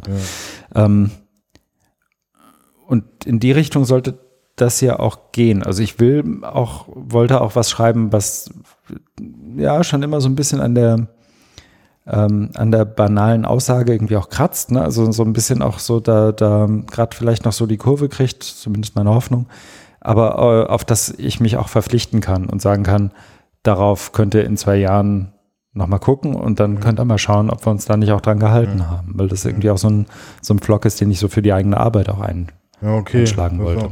Und was ja auch so ein bisschen äh, tricky ist, ist nochmal auf die Überschrift zu gucken, mhm. mehr als Tools und Programme. Äh, ist natürlich total, also stimme ich hundertprozentig zu, aber Wie kann man auch nicht? Ja. Aber gleichzeitig geht es ja darum, dass, dass, dass sich Dinge jetzt ändern, die Arbeit sich erleichtert und das hängt ja wiederum mit Tools zusammen. Ja, klar. Ja, das, ne, also das, das ne, was ist es jetzt? Ja, ich mache, ich soll jetzt irgendwie Apps nehmen oder da ins Programm und oder irgendwelche Ja, was ich beim vorhin bei meinem Bericht hatte, Community-Portal, da haben wir jetzt mhm. auch, da spielt ja, spielt ja Technik auch eine große Rolle, aber da steckt ja auch irgendwie so Werte dahinter, wie ne, äh, offene Zugänglichkeit, Vernetzung, äh, aber die bedingen wiederum Tools, ne, weil das ja mit dem bestehenden noch nicht so, äh, also bisher noch nicht so gut geschafft hast, weil es vielleicht auch die Tools so nicht gab. Ne? Was daran, weswegen das da auch steht, ist, ähm, und wir sind jetzt schon fast bei, in der ersten Stunde, ähm, das hört ja praktisch keiner mehr zu. Ich habe äh, im WZB wird mir anekdotisch immer wieder erzählt, dass es vor irgendwie 15 Jahren noch einen Kollegen gab, der inzwischen verrentet ist, wohl, ähm, und der hat sich partout geweigert, mit dem Computer zu arbeiten. Hm. Also und da dann schon so Anfang 2000er, ne? also jetzt nicht irgendwie Anfang 90er, sondern schon so, als alle so ein Ding hatten. Vielleicht noch mit Röhrenbildschirm hier und da, aber da gab es auch schon die Flatscreens und so. Und da hat einfach gesagt, das mache ich nicht. Und dann, also auch das WZB ist ja letztendlich öffentliche Arbeit. Also so da, da, du musst mit den Leuten dann auch irgendwie umgehen oder du, du willst mit den Leuten dann ja auch irgendwie umgehen. Und entsprechend wichtig ist es jetzt gerade zu dem Zeitpunkt, also viele von denen, ähm, und das sage ich ohne mich drüber lustig machen zu wollen, haben im März letzten Jahres das erste Mal eine Videokonferenzsoftware bedient. Das, und davon hat niemand eine Vorstellung, der irgendwie seit 10, 15 Jahren damit arbeitet. Wenn ja. du da, also wie, wie oft, wie oft ich den, den Begriff Browser erklärt habe in den ersten drei Monaten. Ähm, und andererseits hast du natürlich, da hatten wir im Vorgespräch kurz, als wir hier so ähm, als wir hier so beim ersten Bier standen, äh, hast du natürlich auch Leute, die deren Jobprofil vorsieht, dass die große Datenmengen nehmen und die irgendwie durch irgendwelche semantischen Analysen auf über Tage durch irgendwelche Rechner schicken und die reden, was weiß ich, im Nachkriegs-USA von allen Präsidentschaftskandidaten untersuchen. Na, also so, da, da ist wirklich so ein Spektrum auch an Expertise und an Erfahrung dass es dann am Ende doch mehr wird als das, weil auch die müssen ja miteinander arbeiten. Ja, ja. Ähm, deswegen habe ich mich, habe ich ein bisschen überlegt, ob ich eine schönere Überschrift finde und habe dann keine gefunden, dachte mir, dann ist halt die. So. Ja, es ist halt schon mal gut, da gleich so eine, so ein, wie du sagst, Vlog einzuschlagen mhm. oder so eine Richtung vorzugeben. Ne? Das ist Framing. Es war auch äh, insofern noch ganz hilfreich, weil das Ganze ja auch entstanden ist in dem Zuge der anstehenden Digitalstrategie des WZB. Die ist jetzt auch so auf der Zielgeraden zumindest, würde ich sagen, oder in der letzten Runde. Und ähm, auch da hilft sie hoffentlich ein bisschen, weil dann trifft es die Leute nicht so ganz unvorbereitet und sie können erstmal hier lesen und dann da lesen und dann mal schauen. Das war zumindest der Gedanke dabei. Dann, ähm, abgesehen davon, ähm, dass vielleicht, ich habe es in ein, zwei Monatsnotizen geschrieben, am WZB äh, geht eigentlich recht gut drunter und drüber. Also ich habe ähm, jetzt verschiedene interne Lernformate, ähm, versuchen wir zu etablieren. Wir überlegen auch, ob wir verschiedene, auch offen zugänglichere Formate machen, weil wir jetzt seit einem Dreivierteljahr auch die Nextcloud eingeführt haben. Das ist auch ein schönes Die WZB Hacks, genau. Ich habe noch die WZB Studio Talks inzwischen. Ähm, also die Hacks sind tatsächlich ein wiederkehrendes Format äh, von einer halben Stunde Länge insgesamt mit einem zehn Viertelstunde, zehn Minuten Viertelstunde Impuls am Anfang, der irgendeinen Tick, Trick, äh, Tick, Trick, Tipp oder Hack äh, für Arbeiten äh, letztendlich präsentiert und dann kann man sich dazu schnell austauschen und das Ganze wird zumindest die erste Viertelstunde aufgezeichnet und Leute können das über einen internen Blog nachvollziehen. Die Studio Talks sind so ein bisschen das Format für die haarigeren, komplexeren Fragen, also wo du mehr Kontext hast. Ähm, zum Beispiel jetzt gerade machen wir was zu, wie organisiere ich überhaupt Online-Veranstaltungen oder hybride Veranstaltungen, worauf muss ich da achten? Also was du jetzt nicht so in zehn Minuten einfach ja. mal runterkochst, sondern wo es eben um viele Punkte geht. Und eben besagter Blog. Und jetzt überlegen wir eben gerade, ähm, ob wir nicht auch noch sowas wie einen Mini-Online-Kurs intern machen, weil wir eben auch viele Leute dabei haben, die jetzt das erste Mal wirklich intensiv mit Cloud-Umgebungen arbeiten. Und für die Nextcloud gibt es im Vergleich zu sowas wie Google Drive oder Microsoft oder sowas jetzt nicht so viele Materialien, dass ich sagen würde, da ist irgendwie so ein, so ein Kanon schon online, sondern da könnten wir vielleicht dann auch noch was beitragen. Mhm. Das muss man mal gucken. Das vielleicht so zum WZB. Das ist und bleibt spannend. Und ich wurde aber auch, ähm, bin mir nicht mehr ganz sicher, wie es dazu kam. Ich glaube irgendwie aus dem Domain of One's Own Projekt, das ich mit Katharina Schulz ja mache, wurde ich eingeladen bei der E-Learning Conference äh, oder wie man in Bielefeld wohl sagt, der ELK, ähm, wurde ich eingeladen, eine der beiden Keynotes zu halten, was mich sehr gefreut hat. Ähm, und ich habe als ich angefragt wurde, gesagt, ja, okay, ich kann über sowas wie Good Practices for Teaching and Learning sprechen. Und wie immer bei sowas, der Arbeitstitel bleibt dann der Titel und wird der Titel. Und auf einmal war ich im Programm mit dem Titel Good Practices for Teaching and Learning. Äh, lag vollkommen an mir, dass so ein generisches Ding da irgendwie jetzt im Programm landet und nicht an den Organisatorinnen, sondern ähm, aber ich habe dann versucht, irgendwie daraus was zu machen und habe ähm, in dem Vortrag, der jetzt auch in der Aufzeichnung vorliegt, ich glaube, der ist auch, ich hoffe, das hat geklappt, CC0 lizenziert, also ist irgendwie für alle einsehbar. Die Folien müssten da auch irgendwo liegen, sonst ähm, schaue ich nochmal nach und packe sie in die Show Notes. Ähm, und habe da letztendlich so, ein, so, eine gute halbe Stunde, dreiviertel Stunde darüber gesprochen, was ähm, aus meiner Sicht so Anhaltspunkte sind. Habe mich in dem Fall bei Martin Weller bedient, der die 25 Years of EdTech ja.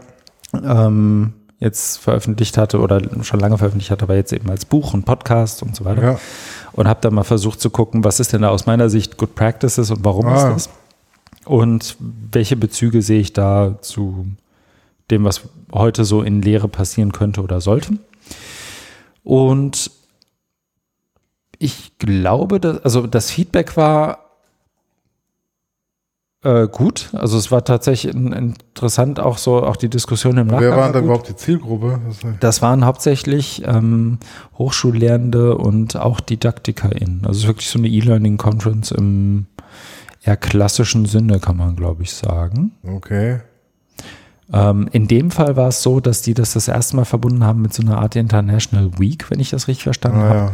die dann wiederum so einen Einschlag hatte, Digitalisierung und Internationalisierung. Ja. Also so Dinge, die ich so aus dem DAD-Umfeld kenne, so aus 2015, 16 so ein bisschen. Ja. Die, ja. glaube ich, aber immer noch stattfinden und ich kriege es nur nicht mit. Ja. Weiß ich gar nicht. Jedenfalls, ähm, das war so der, der Einschlag. Ich habe dann da ähm, so versucht, so einen Rundumschlag zu machen und äh, auch so ein paar gute Beispiele zu zeigen. Darum ging es auch. Also das war so ein bisschen Teil der Anfrage. Zeig doch mal, was, was weiß ich, mit Blogs geht, mit Podcasting, mit, Ja. mit, mit. Und das habe ich versucht, mir so ein, so ein paar Dinge rauszuzeigen, in der Hoffnung, dass das nicht so immer bekannt ist. Und das hat auch ganz Ja. gut geklappt. Also die. Beispiele waren wohl sowohl interessant als auch nicht allen bekannt. Ich habe da noch eine Ergänzung dazu. Ja, ja, damit. Wenn es ähm, um dieses Good Practice for Teaching geht, ich habe da Mhm. so ein Buch, das habe ich jetzt auch gerade mal parallel rausgesucht. Das heißt, äh, packe ich jetzt gleich den Link in die Show Notes. Sehr gut. Das Buch heißt Radical Hope, a Teaching Manifesto von. Kevin M. Gannon. Ja, der ist super. Und das, ah, das kennst du schon? Äh, ich kenne ich kenn den Klappentext, wie bei jedem. Ja, und das, das habe ich mir mal besorgt und habe da auch, ähm, hab da auch schon einiges drin gelesen und Mhm. Ja. ähm, also finde es, finde es äh, total gut. Ja. von der, von der Haltung her, also es müsste eigentlich genau den Nerv treffen. Ich erlaube mir es, es hier in die, ähm, Raus rein. Der, der, der Mensch ist auch eine große äh, Folgeempfehlung auf Twitter übrigens. Ähm, weiß nicht, folgst du ihm? Bestimmt. ja, Als the, äh, mal, ja. Bei Twitter ist er unterwegs als The Tattooed Prof. Und äh, es geht um alles, worüber wir gerade gesprochen haben, aber auch um seine beiden Hunde. Also er ist ein großer, äh, in Hunde-Twitter ist er, glaube ich, eine große Nummer. okay. Ähm, So, ich habe es jetzt reingenommen, ja, weil da geht's ähm, auch darum, weil ich habe da, darauf äh, greife ich auch mal wie, äh, in, in Vorträgen zurück, ähm, dass er also diese diese Perspektive der Studierenden, genau. Mhm. What are we? Also ich aus dem Buch jetzt ähm, Buch jetzt direkt raus. What are we saying to our students? Und dann sowas sagen wir ihnen, dass sie im Creators of Knowledge sind oder nur merely its passive re- recipients. Ne?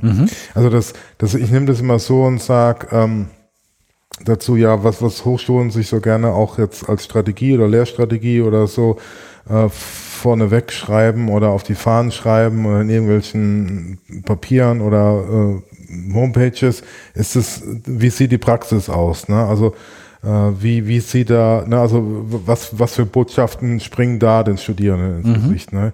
Das hatte ich neulich auch, da war ich bei so einer äh, Tagung der digitalen Hochschule, wo es auch um Prüfungen ging, E-Prüfungen und da hatte ich auch mal so, wurde ich angefragt für einen kleinen Beitrag und habe ich daraus auch nochmal zurückgegriffen, habe gesagt, wir müssen immer grundsätzlich gucken, inwieweit ähm, die Prüfung und die, also wie, also was die Prüfung über unser oder das Verständnis der, der Hochschule sagen, wie, wie stellt sich das bei den Studierenden dar? Wie erleben die das? Ne? Geht es jetzt hier wirklich um Überwachen und Bestrafen? Ne? Oder mhm. ist es eher auch so ne, human oder ne, äh, menschengerecht oder ne, also so auch Studierenden adäquat, ne, so was man emanzipativ ne, und so. Und da gibt's und da, da fand ich das ihm bei ihm wirklich total gut. Also in dem Buch, da hat er auch so ähm, so äh, Geschichten drin. Genau, da ist nämlich auch so, das fand ich auch beeindruckend. Da hat er äh, eben äh, selber eine Studierende, glaube ich, gehabt, die dann ähm, äh, immer, äh, also war, war aktiv und dann ist sie irgendwie an, äh, ist sie gar nicht mehr gekommen und da gab es halt persönliche Probleme und er hat mhm. das gar nicht so richtig auf dem Schirm gehabt und mitbekommen und äh, das hat ihm, also der, der hat sich dann gar nicht damit ähm, auseinandergesetzt, äh, was da eigentlich der, der Fall war. Und dann hat sie ihm das mal irgendwie alles eröffnet und dann ist ihm die Augen aufgegangen. Mhm. Also war so, ein, so eine Art äh, Erweckungserlebnis oder Aha-Erlebnis. Also das Buch ist wirklich eine, eine, eine, äh, eine, eine wie du immer sagst, dicke Leseempfehlung, ähm, weil, also er definiert hier, ne, was, was ist Pedagogy of Radical Hope, ne, es ist politisch, also es geht da wirklich so um, um, um, um Werte und, und wie wir das vermitteln und, ähm, also er hat so ein paar philosophische, ähm, äh, Dinge, Prinzipien, mhm. ne, also dass es inclusive ist, es ist äh, es ist Praxis, also, also dieses ganze Leben, äh, also die, die, die Lebensumstände zu berücksichtigen. Und dann hat er immer am Ende von so Kapiteln so eine, so eine kleine Box, wo es, äh, wo es drum geht, äh, into practice, wo man eigentlich, wo, wo direkt prüfen kann. Ne? Also guckt euch mhm. das Curriculum an, guckt euch die, die Beschreibung an, äh, Modulbeschreibung oder so, was kommt darüber? Also natürlich nicht inhaltlich, sondern so der Subtext. Ne? Mhm. Ne? Ja das, das fand, das fand ich, das fand ich wirklich äh, sehr gut. Also ist so auch der Stil dann von äh, so Neil Selvin, sich da mal mit mit mit äh, äh, ja, kritischer auseinanderzusetzen, mal dahinter zu gucken, ne? was sagt es eigentlich aus?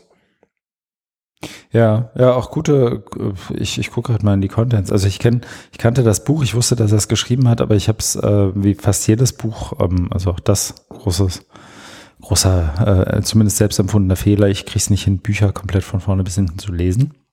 Aber ähm, Kapitelbenennungen wie Pedagogy is not a weapon oder ja. ähm, Classrooms of Death. Das, ja. ist, das macht dann zumindest ja. einmal kurz, rein, äh, kurz Spaß reinzulesen, auf jeden Fall. Ja. Ähm, ja, und wie gesagt, also cooler und Typ. Ein ähnliches oder was mhm. ein ähnliches und anderes Manifest, wenn wir schon mal hier dabei mhm. sind, ist ja ähm, Teaching, The Manifesto of Teaching Online ne, von der University of Edinburgh. Ja. Da gibt es jetzt auch eine, eine, eine Neuauflage, das habe ich mir auch mal. Ja, mit Sean Bain, ne? Ja, genau. Ja. Die haben dann auch so, uh, so Prinzipien wie There are many ways to get it right online. Mhm. Best practice, best practice neglects context. Ja, das heißt, wir, wir brauchen Best Practice, wir brauchen Best Practice. Nee, nee. Deswegen eben die, ja, die ja. Good Practice-Idee auch und so. Ne? Ja, ja, genau. ist auch schwer zu erklären Also ich, der sag, ich sag manchmal in bestimmten Kontexten, äh, jetzt lass uns doch mal Good Practices austauschen. Christian, meinst du nicht Best Practice? Mhm. Ähm, aber das, das kenne ich tatsächlich auch und das ist so ein bisschen ähm, Trainspotting-Fans finden sich hier vielleicht wieder.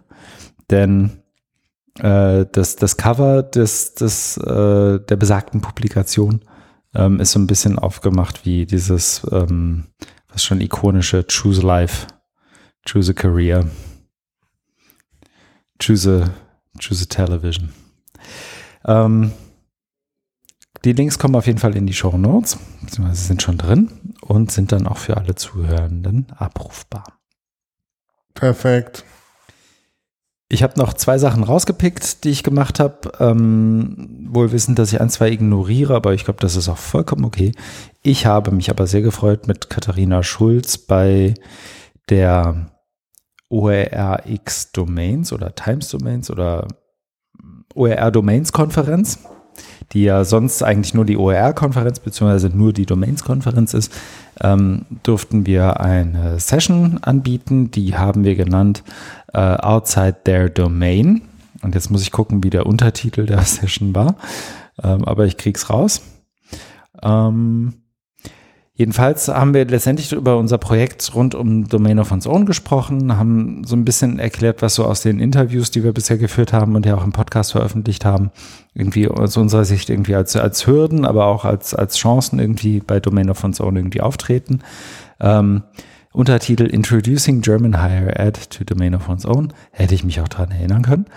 Ähm, und wir durften mit The Reverend himself, äh, Jim Groom, äh, drüber sprechen, was Inhalt unseres Projekts ist und worum es letztendlich auch bei Domain of One's Own, wenn du so die Uni als ähm, dieses ja von dir auch zitierte soziotechnische System dir ja, anguckst, ja, irgendwie, ja. was, wo, auf welche, welche Hürden man da so treffen kann und was, wie man denen vielleicht auch begegnen kann, was so, so eine Erfahrung dazu ist. Das war echt schön. Ähm, wir haben das auch da ähm, in, schön gemacht, mal als, als ein bisschen anders als so dieses ganz Synchrone. Wir haben da eine Session aufgezeichnet.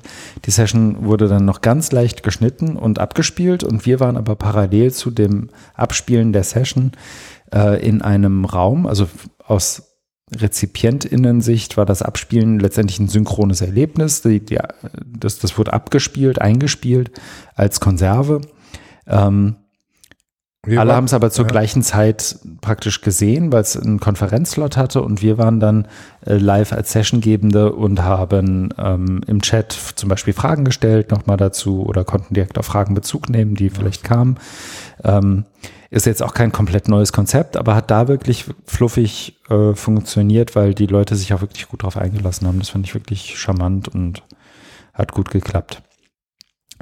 Ähm, wir haben dazu auch gleich noch einen Mini-Podcast veröffentlicht, in dem wir auch die Podcasts, äh, die, die Session-Aufzeichnung veröffentlicht haben und auch kurz drüber sprechen, weil das hat mich ehrlich gesagt sehr gefreut und überrascht.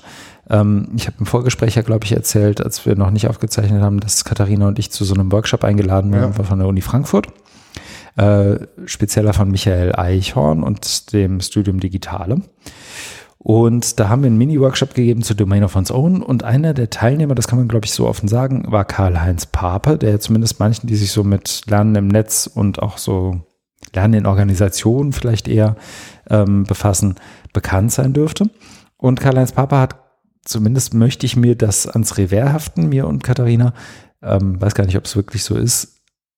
Da das erstmal von Domain of One's Own erfahren. Also dieser Idee, mhm. ähm, das auch in so ein pädagogisches, technisches Konzept zu kippen und zu sagen, Menschen haben jetzt einen äh, ihren, ihren eigenen Space online und das benutzen wir jetzt auch, wie, wie so ein Garten oder wie, also was auch immer deine Analogie da sein möchte. Und er hat das jetzt genommen und darum eine Corporate Learning Community gebaut, was ich, was ich persönlich so nicht erwartet hätte, weil die Corporate, also ich pauschalisiere sehr, aber die Corporate Learning Menschen halten sich ja durchaus auch gerne irgendwie in den Microsoft Teams Umgebungen auf und sonst nicht viel. Also so, ja. das ist ja zumindest so das Klischee. Ähm, ich weiß wohl, dass da manche so irgendwie mal einen Blog haben, aber ich hätte jetzt nicht so, also dass denen die Independence da irgendwie besonders wichtig ist, hätte ich jetzt nicht gedacht. Mhm. Ähm, aber ähm, das bleibt bei denen irgendwie kleben und die machen jetzt wirklich Anleitungen dazu, wie sich aus ihrer Sicht Corporate-Lernende, also Menschen, die schon nach, nach dem formalen Bildungsweg irgendwie ähm, weiterbilden möchten, wie die irgendwie eine eigene Domain sich bauen können, was da drauf könnte, mit welchen Techniken, welche Tools. Also die hauen richtig rein und das äh, ich bin total gespannt, was da passiert. Das, das wollte ich hier kurz mal reinrufen und das, das ist, glaube ich, auf jeden Fall geklärt. Anscheinend, also total schön. Und äh, in dem Podcast Domain of One's Own auch ein, ich weiß gar nicht, ich glaube, das haben wir veröffentlicht, nachdem wir hier im Feierabendbier veröffentlicht haben. Und wenn nicht, dann sage ich es jetzt halt zweimal. Ähm, ich habe nämlich auch mit Katharina zusammen ähm, Oliver Janoschka interviewen dürfen für eine Folge im Domain of One's Own Podcast, der auch überall zu hören ist, wo ihr Podcast hören könnt. Ähm, Domain It Yourself heißt er da. Da haben wir Oliver Janoschka interviewt ähm, zu Hochschulstrategien und Domain of One's Own. Also das ist vielleicht auch die Zeit wert, die es so braucht, um uns dreien zuzuhören. Letzte Sache, die ich hier ganz kurz reinrufen möchte, ähm, weil ich annehme, wer jetzt zuhört, interessiert sich auch für andere Podcasts. Ich habe einen Haufen für Hamburg heute ein Hu produziert in der Zwischenzeit. Ähm, ein paar Highlights waren unter anderem das letzte Gespräch mit Peter Tiedeken, kulturelle Bildung, Inklusion, Musikpädagogik. Da habe ich tatsächlich noch mehr gelernt, als ich gedacht hätte. Aber das nur kurz reingerufen. Wo ist jetzt diese Folge mit Oliver Janoschka? Muss ich noch in. Weil ich habe die jetzt nicht gesehen. Ich die kommt jetzt gleich. Ah, wo ist sie? Kann man die auch mit so einem Podcast-Catcher irgendwie ja. abonnieren? Ist das, ist das da schon? Willst, willst du wissen, wie das geht? Du gibst, äh, wir machen das jetzt live. Die Zuhörenden sehen nicht, dass Markus gerade sein Handy in die Hand nimmt. Das heißt, ich kann jetzt alle, die gerade zuhören, da durchcoachen. Du öffnest deinen Podcast-Player, gehst auf Suchen und gibst dann im Suchfeld bei deinem Podcast-Player Domain, also wie die Domain, Leerzeichen it. Domain dann, it yourself, Katharina so Schulz und Christian. Das sind wir. Und dann abonnierst Abonnier. du das und hörst alle Folgen übers Pfingstwochenende komplett durch. Bitteschön. Das ist ja ein Traum. Ja. Da sind auch wirklich, und das, das äh, meine ich dann wiederum total ernst, und da würde ich die Folge mit Oliver dann vielleicht sogar ausklammern. Da sind so ein paar Leute dabei, die man sonst auch nicht immer so hört. Also der von dir, glaube ich, auch mal in einem bestimmten Kontext irgendwie interviewte Axel Dürkop hat sehr schlaue Sachen ja. gesagt. Ähm, Alexa Böckel, ähm, ehemalige studentische Changemakerin ja. fürs HFD. Ähm, ich fand die Unterhaltung wirklich so, dass ich nach jeder Unterhaltung gesagt habe, okay, ich habe hier jetzt irgendwie ein klareres Verständnis, ich habe was gelernt. Ja. Ähm, das war ja. Hat mir auf jeden Fall was gebracht. Nee, das ist, das ist wirklich ein tolles Projekt. Also, äh, weil, Katharina macht ja. ja. die ganze Arbeit. Ich richte ihr das aus. Ja, danke, danke euch. Nee, höre ich mir wirklich an. Ich cool. komme komm ja nicht immer so hinterher, auch mit den ganzen Hu-Folgen mhm. oder Hamburg hört ein Hu, komme komm ich auch nicht so immer hinterher. Ähm, kann ich auch verstehen. Also ging, fällt mir inzwischen auch schwer, irgendwie bei einem ähm, an, an Bord zu bleiben. Äh, deswegen erwähne ich es ja hier. Also gerade die letzte Folge und auch die davor, ähm, da ging es um partizipative Mediengestaltung. Ich glaube, da waren schon so ein paar Sachen auch bei, wo, ähm, wo man vielleicht nochmal was mitnimmt. Also ich habe jetzt angefangen, Hörbuch zu hören, weil ich immer bei mhm. Audible das so Guthaben krieg und dann, dann kann man das, also, und da habe ich mir jetzt wieder eins, äh, also es geht irgendwie nur sieben Stunden und ich habe schon, glaube ich, zwei oder drei gehört. Wo, was hörst du? Äh, das heißt, ähm, also das ist, was ich jetzt auch schon ähm, angedeutet habe, oder ähm, Frame, Framers. Und zwar, ähm, warte mal, ich kann es ja mal äh, aufrufen. Mhm. Das ist ähm, ja so ein Wissenschaftssachbuch ähm, von äh, genau Human Advantage in an Age of Technology and Turmoil Framers das sind so drei ja. Autoren, ähm, die, genau, es geht sieben, das ist gerade erschienen, sieben Stunden 46.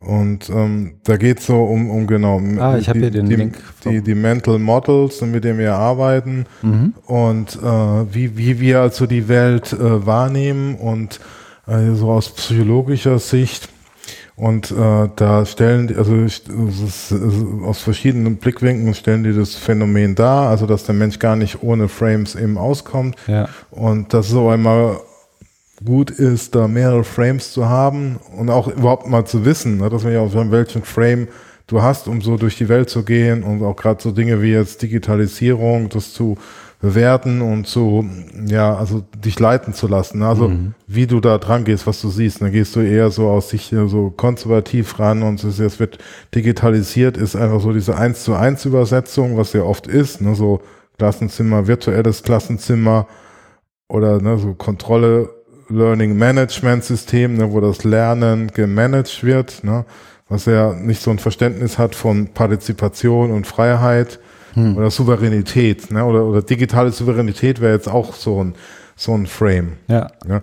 Und dann sagen die, es wird so eine Art Schweizer Messer, also ein Universalinstrument und ist eben sehr wichtig, äh, also Frames sind deswegen wichtig, weil sie uns helfen, so, also die Menschen in die, in die Zukunft, die Zukunft überhaupt zu, zu gestalten, zu denken. Also sowas wie Stalder und Kultur der Digitalität mhm. wäre dann auch so ein Frame mit Algorithmizität, Referenzialität, Gemeinschaftlichkeit. Das sind halt so Frames. Dann wurde dann wurde darunter, also du packst halt diese Prinzipien da rein und sagst, okay, was heißt das jetzt und wie können wir jetzt die Zukunft da jetzt gestalten? Ja. Also, du kannst dich ja weiter und also das machen die so auch aus vielen historischen Beispielen da. Jetzt ging es gerade so um die Gebrüder Wright, wo ich jetzt höre und dass die dann eben äh, gesagt hat, der Traum des Menschen zu fliegen, wie ein Vogel geht nicht, das mussten die irgendwie anders da machen und diese Gebrüder Wright sind halt da immer mit Kitty Hawk und so mhm. ne, dran geblieben und haben das dann irgendwann mal gemacht, aber weil sie halt so einen, so einen anderen Frame da hatten, ne? oder Louis Pasteur und Penicillin und so, also da gibt's, hier gibt's ja viele Beispiele. Und ich finde halt spannend, so jetzt mal äh, auf unser Thema, so welche Frames sind jetzt ja. gerade so im, im, und die mal explizit zu machen und, und dann darzustellen, auch, also es hat ja dann auch so, ne, dieses Rahmen, das heißt, ne, du bist dann auch gefangen in dem Rahmen, ne, du kannst da nicht so dieses outside the box. Ja, auszubrechen ist schwer. Auszubrechen dann, ja. ist schwer, genau. Mhm. Aber wir brauchen jetzt, ne, das war ja auch so das Thema da von meinem Vortrag, wir brauchen mhm. eigentlich neue Frames, ne. Aber das habe ich jetzt erst entdeckt, also das finde ich, finde ich ja. Äh, ja, cool. Ganz spannend. Ich habe gerade mal den Link rausgesucht ja. und die Verlagsseite ähm, reingepackt. Ich glaube, es gibt auch eine deutsche Übersetzung. Ähm, aber die findet sich, glaube ich, in dem Moment, wo man Buch und Framers. Genau. Erst dachte ich, es ist irgendwie Farmers oder was. ja, dann, dann habe ich mir das mal jetzt äh, angefangen anzuhören. Deswegen mhm. bin ich da mit dem Podcast ein bisschen hinterher. Ist in den Show Notes. Das war es aber so im Groben, was ich gemacht habe. Ja, ähm, ja, was ist ja umtriebig. Ja, ein bisschen. Entsprechend wenig habe ich gelesen, aber ähm, wir haben ja, wir haben es ja beim Feedback eingangs gesagt, wir ähm, waren ja beide eingeladen an dieser OER-Strategiefindung. War es eine Findung? Also ja. an der teilzunehmen. Ja. Ähm, ich musste ähm, leider spontan absagen, konnte nicht dabei sein, weil dann doch ein Arbeitstermin kollidierte. Äh, habe das auch sehr bedauert. Ähm, würde aber natürlich mir die Chance niemals entgehen lassen, dich äh, zu fragen, wie es denn so war. Hat das BMBF jetzt eine OER-Strategie? Also stand jetzt nein, also mhm. ist keine veröffentlicht. Äh, es wurde auch in der Veranstaltung keine diskutiert. Also so. das, ja, das, das war. Sehr unerwartet. Ja, also wenn man einlädt für eine Online-Konsultation zum Thema OER-Strategie, könnte man ja erwarten, dass es auch um eine konkrete Strategie oder einen Textentwurf ging. Mhm. Hat es aber nicht getan. Ne? Aber das, ich glaube, da hatten wir in der letzten Folge ja schon berichtet, ne? so diese ganze Hinführung. Ne? Es gab ja dann irgendwie schriftliche Beiträge, die eingereicht wurden. Dann gab es die Anfragen. Es hat sich ja auch etwas ja, wie soll man sagen, mehrstufig oder äh, durchaus seltsam angemutet, weil ich hatte dann äh, drei E-Mails bekommen, wo immer wieder gefragt wurde, ja, ob ich teilnehme, ja. Äh, ob ich an einer Fishbowl, virtuelle Fishbowl-Setting teilnehme, ja. Ob ich auf einen, und dann haben sie mal erklärt, was Fishbowl ist, dass es eben so einen Innen- und Außenkreis gibt und im Innenkreis gibt es eben feste Plätze. Und dann wurde gefragt, ob ich auf einen festen Platz will. Und ich sage, ja. Dann habe ich nochmal eine E-Mail gekriegt ob ich, also danke, dass ich, es wurde dann immer wieder bedankt auf das, was ich schon zugesagt habe. Ja, ich nehme teil. Ja, ich nehme am Fischbowl teil. Ja, ich bin auf einem festen Stuhl. Da wurde nochmal gefragt, ob mhm. ich auch einen Input mache von irgendwie eine Minute oder drei. Da habe ich gesagt, ja. Also allein das, ne, warum man das nicht auf ein, einmal abfrühstückt, ja. Also es wurde da sehr viel Energie in die Organisation investiert. Äh, da haben sie sich wirklich Mühe gegeben, aber das hat schon mhm. so gezeigt, ja, es geht irgendwie, irgendwie in eine andere Richtung. Also das Ganze hatte dann für mich so den Charakter von so einem Hochschulseminar oder Hauptseminar, wie es früher hieß, wo man sich aus verschiedenen Blickwinkeln jetzt mit dem Thema Open Educational Resources beschäftigt. Na, es wurde ja schon am Anfang auch diese verschiedenen Teilgruppen, Mensch, Gesellschaft, Technik. Ja. Ja, also wie, wie immer auch so beim Seminar, ne? du hast die Perspektive der Arbeiterklasse oder der Unternehmer, ne? der Besitz, der Besitzenden und der, der Ausgebeuteten, ne, um es mal marxistisch, ne, das hast du ja im Vorgespräch auch mal erwähnt. Ja, also hast du so die Perspektive. Basis Überbau. Ja, sowas, genau. Äh, okay, was, ne, damit beschäftigt man sich ja schon lange und da gab es auch schon so viele Diskussionen, was, warum jetzt nochmal? Ja. Also es waren, es waren auch, ich weiß gar nicht, wie viele Leute da jetzt teilgenommen haben, aber es waren schon wirklich viele. Es waren auch Prominente dabei, wie zum Beispiel Frau, Frau Eickelmann, ne, die, die mit den, mit den Schulstudien mhm. ähm, da sehr umtriebig ist, ne, mhm. mit, auch mit der ICILS-Studie. Ja. Und ähm, dann gab's dann gab's eben ähm, war Big Blue Button, also mit mit mit dem mit dem äh, als Setting äh, äh, und da gab's auch den Chat, da wurde auch reichlich genutzt und und diskutiert und da wurden eben die Statements und und dann und dann äh, konnten sich äh, Statements gegeben, dann konnten äh, konnten sich Leute auf den freien Stuhl setzen und wieder zurückgehen und es wurde diskutiert äh, und äh, ja, aber mehr so ja, dies, diese Statements auseinandergenommen, also wirklich wie so eine akademische Diskussion. Und je länger die Diskussion ging, desto äh, größer waren die Fragen, ja, was machen wir eigentlich hier, ne, also von den Teilnehmenden, mhm. ne, was, mhm. was, äh, wo, wo ist jetzt die Strategie oder wie sieht die aus? Und ich habe das dann am Schluss dann auch nochmal, glaube so ein bisschen Öl ins Feuer gegossen und dann in den Chat geschrieben, ja, es wäre schön, wenn man, wenn man irgendwie einen, einen Textentwurf mal gesehen hätte und dann diskutiert und da wirklich so äh, mal die Vorstellung hört, was soll da überhaupt rein, ne? In, in diese, und da kam halt nichts. Und ich hatte äh, vorher, ich, ich weiß gar nicht wie viel vorher, aber eine Woche vor oder so, war ich an der, an der Uni Bochum und war da auch da ähm, in, in einem Workshop zum Thema OER-Strategie oder Open-Strategie, ne, die sich die, die Uni gerade gibt, wo es um mhm. Science, Open Education mhm. geht. Und da gab es eben Textarbeit. Also es war eine kleine Gruppe, dann haben sie den Textentwurf geteilt, dann haben wir uns in Breakout-Rooms zusammengefunden und haben da drüber diskutiert, wurde es zusammengeführt. Ja, also wirklich ne, am Text gearbeitet. Das war da beim BMBF überhaupt nicht. Ja, nicht, dass noch was rauskommt. ja, also viel, viel Lärm um nichts. Wäre vielleicht, also ich, ja. Äh, es, es, es war ja auch ein buntes äh, Potpourri an, an äh, Menschen dabei, ne? also so aus, einschlägig Bekannte, aber auch, man denkt, hm, wer, wer, was machen die jetzt da? Was ist, ne? Was ist denn ihre Agenda? Also bei Leuten, ohne jetzt da jetzt konkret Namen zu nennen oder irgendjemand da jetzt, ne, aber wo, wo, wo man, wo man äh, merkt, die haben irgendwie ein anderes Verständnis von OER, ne? Die finden es vielleicht irgendwie gut, aber äh, so das, was da eigentlich damit verbunden ist, so die mhm. Philosophie und die Werte, die werden da jetzt nicht so leidenschaftlich geteilt wie von anderen. Das, ja. das macht sie dann irgendwie auch schwierig. Ne?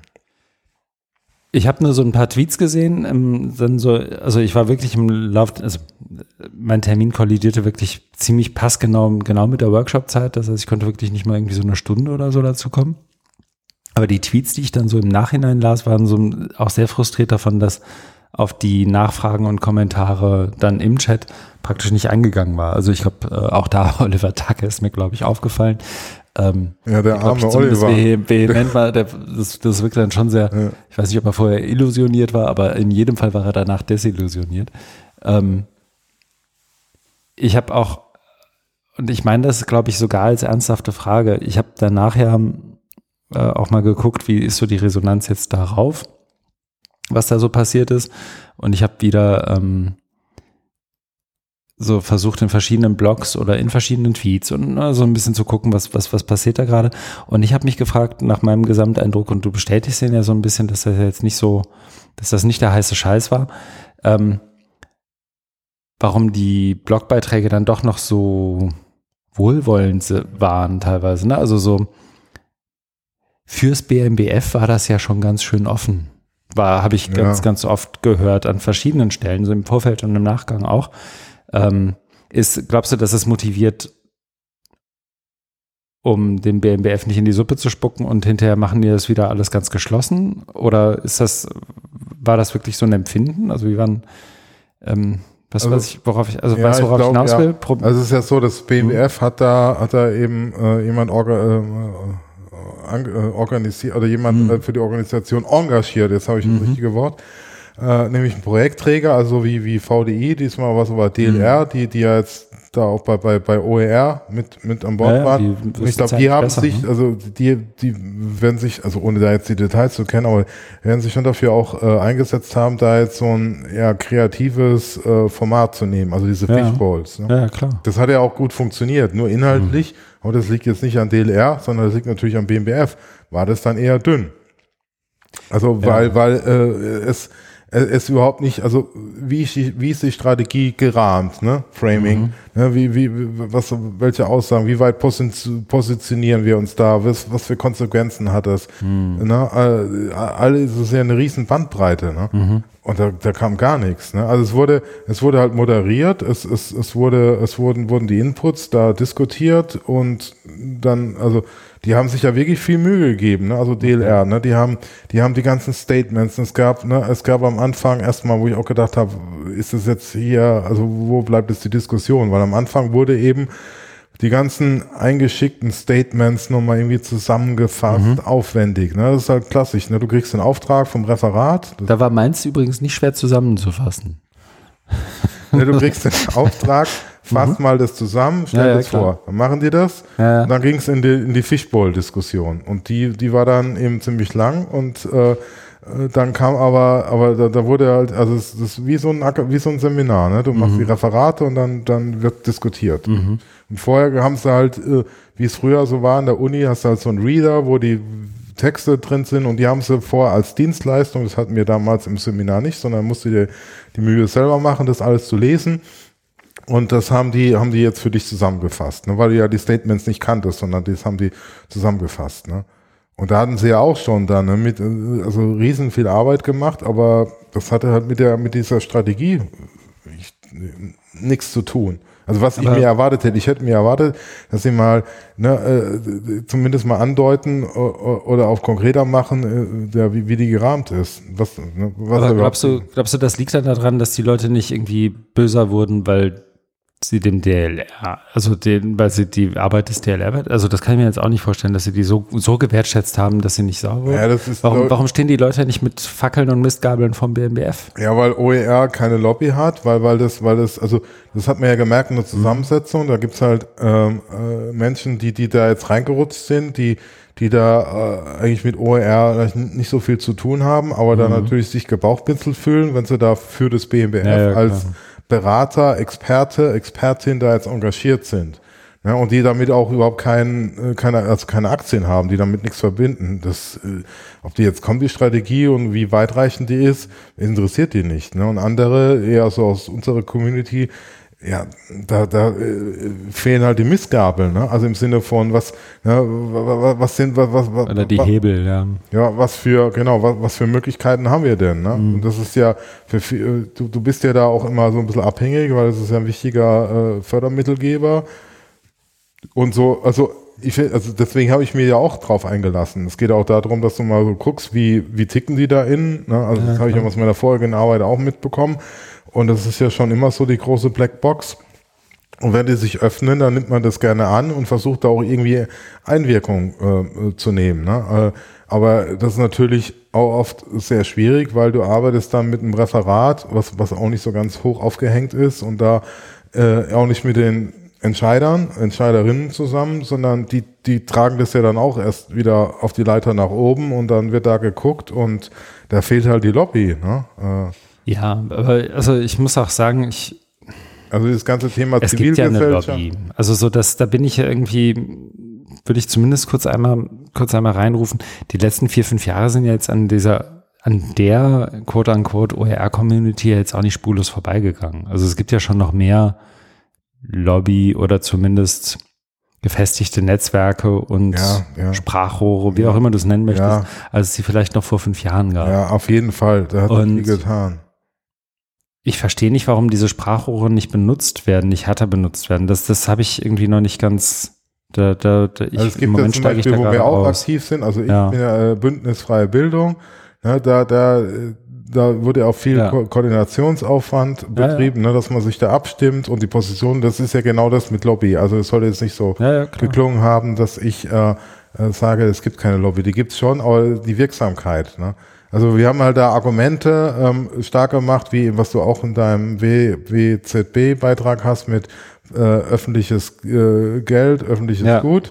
Ja, dass, dass da auch, wir haben ja das BMBF dann auch gelobt und gesagt, ja, so Open Access Policies oder OER Policies äh, ist ja schon mal ein guter Ansatz. Ne? Also es ist, ist, ist ja nicht alles schlecht. Ne? Äh, nur, nur, ja. also um mal nochmal zurückzukommen, dieses ganze Format ist halt von Anfang an schräg gewesen, weil es eben nicht um um, um eine Strategie ging. Also mhm. Strategie heißt ja ne, irgendwie ne, was, zumindest ein Ziel ausgeben und mit messbaren Teilzielen. Ja, genau. Und wie sehen die Ziele ja. aus? Ne, da fängt es ja. ja. schon mal an. Ne? Also irgendwie ähm, eine, äh, ja, eine Ausrichtung überhaupt mal zu haben. Oder die Hand oder Handlungsfelder, ne? Und, und die haben ja in anderen Bereichen, haben die ja, haben die ja einige Strategien ra rausgebracht, ne? Das BMBF Digitalstrategie oder äh, mit, mit, äh, Souveränität oder, oder sowas, ne? Also da, da, da machen die ja was. Haben die was gesagt, ob noch diese Legislatur? Ich glaube ja, ich muss, ich habe mich dann irgendwann kurz vor Schluss auch rausgezogen wegen einem Anschlusstermin. Und äh, ich glaube ja, also es war ja mhm. von Anfang an, äh, äh also ja, also von Anfang an im Sinne von der Veranstaltung äh, gesagt, ja, das ist ja Koalitionsvertrag und äh, die, die läuft mhm. jetzt bald ab, die Legislatur. Jetzt müssen wir noch schnell. Ne? Ja, mhm. ja. Dass wir da einen Haken dran machen können. Weil in keinem anderen also es wurden jetzt schon so ein paar Paper, Strategien, Ideen irgendwie publiziert in den letzten drei, sechs Monaten. Da ja. findet sich OER ja höchstens als Fußnote immer wieder. Ja, genau. Wahrscheinlich spielst du auch an auf diese nationale Bildungsoffensive. Zum Beispiel, ja. Mit der Ausschreibung, ne? Da, ja. da hatten wir ja äh, uns auch mal ausgetauscht. Mhm. Äh, und und äh, dass da, ja, das ist da auch nur am, eher am Rande. Ja, mhm. genau. Okay. Mit, mit äh, Tobias Steiner oder Anja Lorenz, sag ich auch mal, äh, auf, oder Oliver natürlich. Der, ja. ja. Okay, das heißt, äh, ja. äh, wie soll ich sagen, meine Ernüchterung ist nicht unberechtigt, aber irgendwie auch nicht unerwartet. Ja. Wäre so die Zusammenfassung. Ja, genau. Also man muss es halt so einordnen, dass es, dass es ähm, eigentlich schon ein Riesenerfolg ist, dass man, dass man so weit gekommen ist und dass, also mhm. dass, dass man eine, eine OER-Strategie in Aussicht stellt. Das ist ja das, was du sagst, ne, von der, der Arbeit der letzten Jahre, mhm. dass es doch irgendwie gefruchtet ist. Und natürlich wäre es schöner gewesen, wenn da so ein bisschen mehr Elan, ein bisschen mehr hm, Durchschlagskraft oder so dabei gewesen wäre. Ne? Dass man jetzt nicht äh, auf den letzten Drücker jetzt im April anfängt, wo, wo eigentlich jetzt schon fast Wahlkampf ist, ne? Und, und, mhm. da, und äh, das ist das eine. Und das natürlich jetzt durch die Digitalisierung oder durch Corona äh, da dieses Thema nationale Bildungsoffensive jetzt so hart durchlegt, ne? also oder oder andere Themen wie jetzt auch im Schulbereich mit mit irgendwie Nachhilfeprogramm oder so. Wer hätte gedacht, dass es mal wichtig würde, ne? Ja, wo wo OER eine wichtige Rolle spielt, mhm. aber da wegen fehlender Strategie auch wieder diese, diese Einordnung fehlt, ne? was, was, was wir uns ja erhoffen, also dass es einfach bei ganz vielen Dingen da äh, natürlich im Sinne von ja logisch mitgedacht wird. Mhm. Weil, weil, das, weil, das, weil das ja oft fehlt, ne, in der ganzen Digitalisierungsdiskussion. Okay. Ja. Dann warten wir mal ab, was da rauskommt. Wir haben zwei Artikel noch im Pad. Ja, das können wir kurz halten. Also beziehungsweise, ja. Wir haben jetzt so viel über uns gesprochen. Genau, muss man nicht auch mal sein. Ähm, nee, also es sind zwei Artikel, genau. Ich würde jetzt mal das Wort an mich reißen. Jawohl. Einer, äh, den kann ich jetzt mal vorstellen. Der zweite ist so ein, ein längerer äh, Artikel aus dem Journal, den ich interessant mhm. fand, weil er eben so, ähm, was wir jetzt heute hier oft hatten, so diese kritische Perspektive der Pädagogik darstellt. Mhm. Und äh, das ist auch wirklich eine Leseempfehlung. Aber ich fange jetzt erstmal mit dem ersten an, nämlich das ist ähm, aus dem äh, Guardian, äh, also aus dem äh, englischen Newspaper und ähm, ist vom 15. Mai 2021 und von, den haben wir ja auch, glaube ich, schon oft mhm. Oder öfters, Evgeny Morozov, ne, dem äh, ja einer der äh, mal sagen, ja, lautstarksten oder wortstärksten äh, Internet äh, Denker, Vordenker, Publizisten. Äh, Auch nicht ganz unumstritten. Ja, aber, genau. Also deswegen, mh. das war so mit lautstark und wortstark. Mhm. Ne? Also der haut gerne raus und, und ist jetzt also hauptberuflich so Publizist, schreibt da in allen bekannten Medien. Und äh, in dem Artikel ähm, geht es darum, also die Überschrift ist äh, Privacy Activists are winning fights with Tech Giants. Und dann die provokante Frage, why does victory feel hollow? Mhm. Also warum fühlt sich jetzt nicht wie ein Sieg an, wenn jetzt die äh, Aktivisten, Aktivistinnen, die sich so um Datenschutz und Privatsphäre kümmern, jetzt ähm, Kämpfe oder Austragungen, Auseinandersetzungen mit den Giganten Facebook, äh, Amazon, Google, also vor allem, Fuß, äh, vor allem Facebook und Google gewinnen. Hm. Und ich fand den Artikel wirklich gut, weil, also ich kenne auch äh, ich, äh, andere Artikel von Morosoft, wo ich dann auch denke, ja, ja, das ist, ja, ist eher umstritten.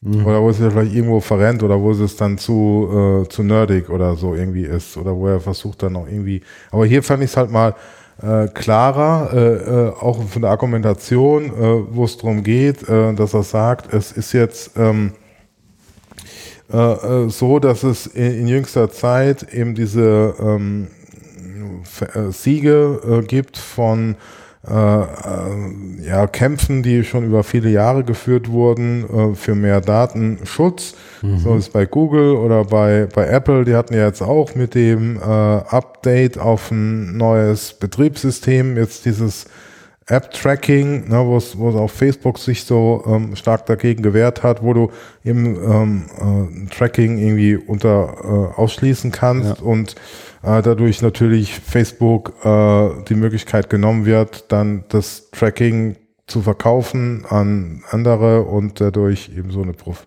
Profilanalyse, also ihr Geschäftsmodell da. Mhm. deswegen ist er dann mhm. Zu viel.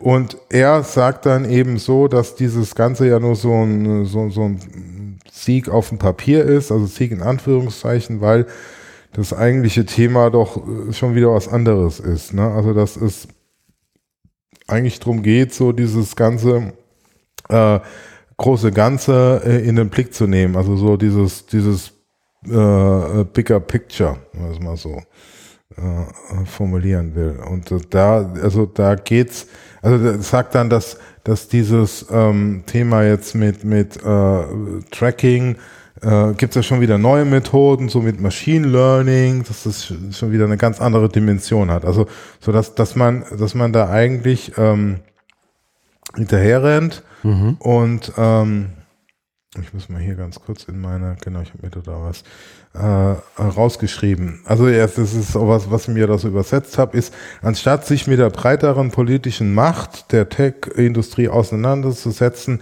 haben sich die, Unver haben sich die, die Kritiker traditionell darauf konzentriert, die äh, Tech-Industrie für zahlreiche Verstöße gegen bestehende Gesetze zum Schutz der Privatsphäre und des Datenschutzes zur Rechenschaft zu ziehen. Also es geht darum, anstatt sich auf das große Ganze, die wachsende Macht der Tech-Industrie zu fokussieren, hat man sich im Klein-Klein verloren. Mhm. Und äh, Genau, äh, äh, es geht darum, äh, die, äh, dass, dass die, äh, die Plattform ähm, jetzt natürlich auch irgendwie was anbieten. Das sieht man jetzt bei äh, bei Apple, dass es dann irgendwie äh, die Möglichkeit gibt, da was zu machen. Ne? Also das, das was er immer auch so nennt, dieses Solution, Solutionismus, mhm. ne? Solutionismus, die bieten da jetzt eine Lösung an, aber ändert ja nichts oder äh, ne? oder verstärkt vielleicht noch ihre Macht zusätzlich, ne? weil du jetzt äh, das gut findest, dass Apple das, das macht im Gegensatz zu, zu anderen Betriebssystemen. Ne? Und ja. er setzt sich eben dafür ein, ich glaube, das ist dann eher am Ende, ich muss ja mal äh, da reingucken, dass ähm, äh, er sagt, ähm, dass ähm, genau das ist das ist äh, also dieses diese dieser Kampf oder dieses Abarbeiten an an privatwirtschaftlichen äh, Konzernen und und auch dieser dieser Start-up-Logik ähm, ist ähm, ist so eine äh, ist so ein Straight Jacket also ähm, eine, eine, eine Zwangsjacke und, mhm. und führt uns nicht weiter äh, weil es eben so auf dieses Geschäftsmodell ähm, einzahlt, was sie da haben. Und ähm, hier sagt er dann ganz am Schluss, what we want is something genuinely new. Ja, also das ist genau das, was ich mit diesem Buch hatte, mit diesem mhm. Framers, mit dem Framebuch. Also wir brauchen neue Frames. An institution that will know what parts of existing laws and regulation to suspend äh, wie jetzt zum Beispiel äh, äh, Library does with, also wie, wie Bibliotheken mit ähm, intellectual Property, mit, mit ähm, Eigentumsrechten, in order to ähm, fully leverage the potential die, also die, die Möglichkeiten, die in den digitalen Technologien äh, eingeschränkt, äh, eingeschrieben sind, nicht eingeschränkt, sondern eingeschrieben, im in the name of the great public good. Ne? Also im Namen ja. des großen Ganzen, was ist so, wie er so ein Ring geht, so äh, in die Richtung geht, Kultur der Digitalität ne? von Stalter. Ne? Ja, und auch so eine Sonderregel so ein bisschen oder eine, eine Grundregel eher, ne? Keine Sonderregel, die einfach ja, also genau, was, was ist das natürliche so Interesse? Use. Ja, genau. Was ist das natürliche Interesse der Bibliotheken, ne, dass mhm. sie Wissen zugänglich machen, öffentlich zugänglich machen, ne? Mhm. Und dass, dass sie da auch unheimlich viel äh, äh, Wissen oder äh, ja mitbringen und, und es fehlt jetzt eben dieses Leverage, also diese, dieser, dieser Hebel, ne? Und dass man es bisher zu sehr auf diese Logik, äh, machst du eine App oder, oder ne, also dieses, dieses mhm. Start-up äh, kommerzielle äh, Logik, wo halt nur ein Riesenkonzern verdient und äh, ganz viele, die aber auch was einbringen oder Sachen hochladen, ne, dann, dann, dann nicht partizipieren. Ja. So eine Ungleichheit. Also das ist jetzt bisschen sehr, sehr verkürzt. Wo es letztendlich, also um es sehr pauschal zu sagen, ja, darum geht, eine Plattform zu bauen, auf der möglichst lange Zeit verbringst, um auf Werbung Ja, genau. Oder genau. So. Also, genau. Und das fand ich, also da irgendwie. Ja obwohl es ist natürlich jetzt nicht konkret, wie diese äh, Institution aussieht, deswegen ist auch äh, die zwei letzten Absätze, ne? Äh, aber ähm, das, das ist halt so, ja, eigentlich braucht äh, braucht's, äh, braucht sowas, ne? Ja, äh, ja. Äh, also da ist natürlich auch der Staat wieder, ne? Im, im äh, eigentlich wird auch aufgenommen oder sowas wie öffentliches rechtliches Fernsehen, ne? also diese ganze Diskussion mit öffentlichem Guten, öffentliches mhm. äh, Geld. Ja, ja, ich finde das auch schön, wenn es das gäbe. Ja. Ich bin so ein bisschen, mir, mir, fehlt immer der Mechanismus, wenn das gefordert wird und ich selber habe den ja auch nicht, äh, wie es, wie man letztendlich dahin käme. Ne? Ja. Also so äh, eine der, der Zwangsabgabe, ne, OER-Pauschale. Genau, so die, die Kopierpauschale. Und, und die, ähm, also eine dieser Grundforderungen ist ja dann zum Beispiel zu sagen, alles, was der öffentliche Recht, äh, was der ÖR produziert, ist irgendwie frei verfügbar ja. und dann kommen noch die und die und die dazu. Ähm, aber irgendwie, und ich glaube, dass, dass äh, ich finde mich in der Überschrift eigentlich am ehesten wieder. Ähm, why does Victory feel hollow? Also warum fühlt sich das alles so hohl und taub an ja. irgendwie? Ähm, dass es sich ja schon so anfühlt, ne? Also so die vor zehn Jahren kamen noch Bücher raus, wo irgendwie zum, zum Kampf gegen was aufgerufen wurde. Und heute ist ja eigentlich nur noch ähm, Resignation an allen Ecken, irgendwie so mein, mein Eindruck. Also du hast diese Plattformen, ja. sind halt da. Ähm, und es wird so ein bisschen per Definition destruktiv dann irgendwie zur Zerschlagung von Facebook als Konzern aufgerufen oder von Alphabet als Konzern. Ja. Aber es ist ja eigentlich auch nicht so, also es ist ja dann auch schön, wenn Google das findet, was du gerade glaubst zu suchen. Ne? Also äh, und aus der Nummer kommen kommen wir dann ja irgendwie auch nicht raus. Ja, also und je, und je länger das geht, und da hat Corona ja nochmal beschleunigt, ne, das ist schwieriger wird sich ja sich genau das andere vorzustellen. Ne? Aber ich glaube, mhm. das erste, also nochmal auf dieses Buch mhm. Framers zu kommen, wäre eben, du brauchst mhm. einen neuen Frame mal so die, ne, äh, die, die, die Koordinaten festzulegen und dann geht es ja äh, darum, also wie man sich Zukunft vorstellt und daraus leitet sich dann eben genau dieser Hebel ab, ne, mhm. was du meinst. Ne? Wie, wie kommt man da hin? Ne? Das, ja. das wäre jetzt so sehr verkürzt gesagt. Ja, aber ich habe gerade mal so, wenn du erzählt hast, überflogen und fand es auch lesenswert. Ja, ähm, auf jeden Fall fand ich auch. Also ich habe mich da auch wiedergefunden. Also das in, kann ja auch schon mal gut sein. In der, in der Haltung, ne? Also sagen, ähm, das, was ich, das ist ja auch, was ich versuche zu wiederbringen. Mhm. Wir müssen uns da ich grundlegend mit dem Gebaren und dem, dem Geschäftsgebaren dieser großen äh, Plattform äh, auseinandersetzen. Mhm. mhm. Okay, machen wir einen Knopf dran, oder? Ja. Das nächste Ding ist von dir. Genau. Überraschenderweise. Ja. Soll ich vorlesen, wie der Titel ist und dann machst du? Dann habe ja. ich zumindest auch was zu sagen. Ja. Der Titel dessen, worüber wir jetzt sprechen möchten, ist wie folgt. Mein Browser lädt Collaboration, Risk and Pedagogies of Care. Looking, looking to a post-pandemic future. Da geht es dann so ein bisschen eher um die Zukunftsgewandtheit, die wir hier im vorhergehenden ja. Beitrag vielleicht vermissten, ja, würde ich vielleicht ja. interpretieren. In die, also Kollaboration, Zusammenarbeit, Risiken und Pedagogies of Care. Wie übersetzt man das denn? Ja, das dafür fängt schon an. Ja. Looking to a post-pandemic future. Äh, der Blick in eine, Ja, genau, aber das ist irgendwie, ja, schwierige Übersetzung. Ähm, der Blick in eine ähm, Zukunft nach der Pandemie. Genau. Das ist aus einem äh, Online-Journal, Journal of Interactive Technology and Pedagogy. Mhm. Und genau dieser Begriff, über den wir jetzt gestolpert sind, der, der ist da auch äh, zentral, also diese Pedagogy of Care.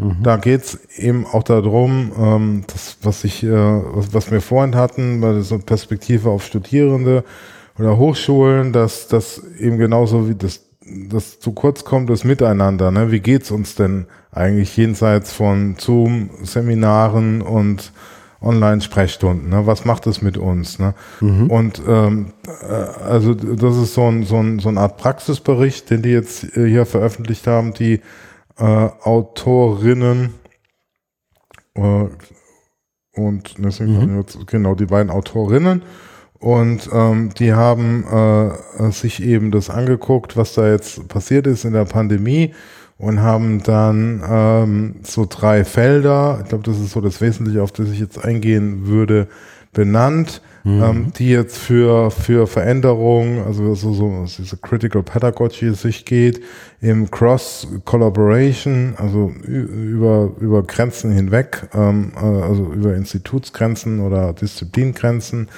Ähm, das klingt jetzt auch ein bisschen platt. Ähm, also dieses Prioritization of People, also ähm, der Mensch muss im Mittelpunkt stehen, mhm. ist ja früher mal, also wie gesagt, platt. Und hier ist halt wesentlich fundierter, ne? Also auch mit diesem Pedagogy of Care. Und dann haben sie noch Risk-Taking. Da geht es darum, wenn ich es richtig in Erinnerung habe, eben sich auf das Neuland, auf die, auf das, auf, auf, auf den, auf den Weg zu machen, sich darauf einzulassen ja. ne? und nicht, nicht gleich hinter, hinter irgendwas zu verstecken, wo es darum geht, ah, okay, jetzt müssen wir ein bisschen digital, da machen wir jetzt, äh, machen wir jetzt so, wie wir es bisher machen und machen dann noch so ein bisschen Anreicherung oder Add-on, ne? Und sie sagen halt, nee, das muss schon, das muss schon ein bisschen mehr sein, ne? Also, mhm. sich, also auf diese Transition einzulassen. Da wird eben, beschrieben, wie sie da vorgehen, was sie da gemacht haben. Also es sind viele Referenzen drin und äh, Quellen, wo man nochmal nachlesen äh, kann.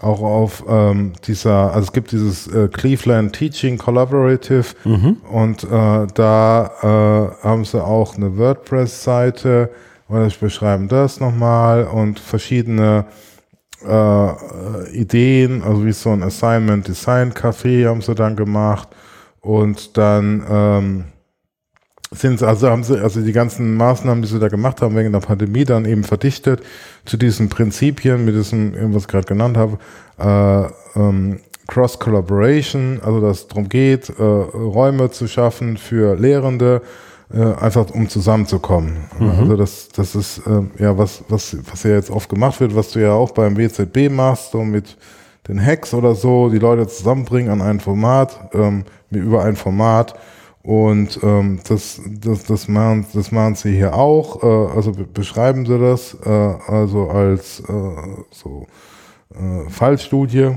wenn man sagen. Genau. Mhm.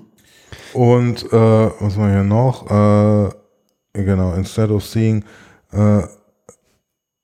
also genau, also, dass sie hier sagen, ähm, wissen, das ist viel über, das ist nur ein, ein Beispiel von vielen, aber das ist äh, Zoom-Meetings gibt äh, und es nicht darum geht, äh, das jetzt als Opportunity und, und, und jetzt äh, Privileg der Pandemie jetzt im Moment zu sehen, sondern ähm, dass es eine wichtige ähm, wichtige äh, Lesson für die Zukunft ist. Ja. Äh, also das ähm, genau und da geht es eben auch wieder so in Richtung Frames. Also we we have seen the need to reimagine system, some of the systems and structures that constant, consistently divide, rank and sort. Also ne, bestehende soziotechnische äh, Systeme, ähm, die, die Praktiken, die, die, die Kultur, ne, die, die Hidden Messengers, also das ist mhm. aus diesem Buch ähm, Radical Hope, ne, was, mhm. was für Botschaften senden wir aus und dass man das halt überdenken muss. Was macht es mit uns? Ja. Und, und, und also das ist. Und das bezieht auf so eine Zukunft, ja, genau. die es auch zu bauen gibt. Ja, ganz genau, genau, genau. Und, und jetzt haben sie eben äh, gemerkt, dass, dass es, also Das ist ja so, was du hattest bei deinem BCB-Dreitrag mit mehr als, äh, deswegen bin ich ja nochmal eingestiegen, mehr als ähm, Tools. Mhm. Ähm, die haben jetzt aber gesehen, durch die Tools, wie jetzt Zoom oder was weiß ich, kam es eben zu neuen Möglichkeiten zu collaborate oder äh, mit, mit äh, verschiedenen Menschen zusammenzuarbeiten. Ne? Aber gleichzeitig, also da jetzt zu trennen, was ist Technik und was ist so eher Kultur oder Werte. Ne? Mhm. Und äh, genau, dann, dann ist eben so die Frage, how do we continue to create opportunities for educators to cross the boundaries uh, constructed around variables including discipline, grade level, department and teaching rank. Ne? Also Hierarchieebenen hinwegzugehen. How do we continue the practice, ah, jetzt kommt auch noch das, das oft moving walls, ne? also wie, wie kann man, ne, also die, die Grenzen verschieben, ne, äh, Machtgrenzen, äh, Status, äh, äh, wie können wir, also diese, da haben sie wohl positive Erfahrungen gemacht, dass jetzt durch die Technologien, auch durch äh, Corona, sich die Walls, ne, die Machtmauern verschoben die Hierarchien haben, ne? brechen so ein bisschen. Genau, genau. Manchmal auf und manchmal wird genau. es verstärkt. Also auch, ne? continue ja. the practice of, of, moving walls beyond mhm. um, the circumstances created by the pandemic also drüber hinausgehen, du ich sagen, okay, jetzt machen wir alle mal Zoom und finden uns hier ein und wir müssen ja. Mhm. Und danach gehe ich aber wieder zurück in meinen Elfenbeinturm und auf meinen Chefsessel. Was, glaube ich, deswegen auch nochmal wichtig ist, weil ich lese das hier gerade, ich bin mir, ich, ich, vielleicht hast du es auch schon gesagt und ich habe es überhört, aber hier geht es ja jetzt nicht irgendwie um Higher Education oder irgendwie um so eine mhm. ganz konkrete Sparte von Menschen, die in einem ganz bestimmten Feld Lehre machen, sondern wirklich von, in dem Fall, ähm, Vorschule, Pre-Kindergarten ja, to ja. Higher Education ähm, ja. als wirklich interdisziplinäre Gruppe von, von Educators und Professionals. Ja, ja. Was glaube ich da auch nochmal, also Hierarchien werden in Hochschulen ja zumindest mal ansatzweise anders verstanden ja. als in anderen Bildungssystemen. Ja. Ja. Okay. Ja, genau. Und dann, genau, ist, ist noch das zweite Prinzip, dann mit der Pedagogy of Care und da geht es auch noch die, die, die, ähm, die, die, die Schlüsse zu ziehen. Also, ihr habt mhm. auch nochmal so einen Satz: um, ähm, The existing uh, models for supporting students with special needs are not adequate for the pandemic era. Ne, das haben wir auch mhm. gemerkt, ne, dass da also die, die, die äh, Menschen da, da nicht so gut damit umgehen können oder vorbereitet werden oder vorbereitet sind.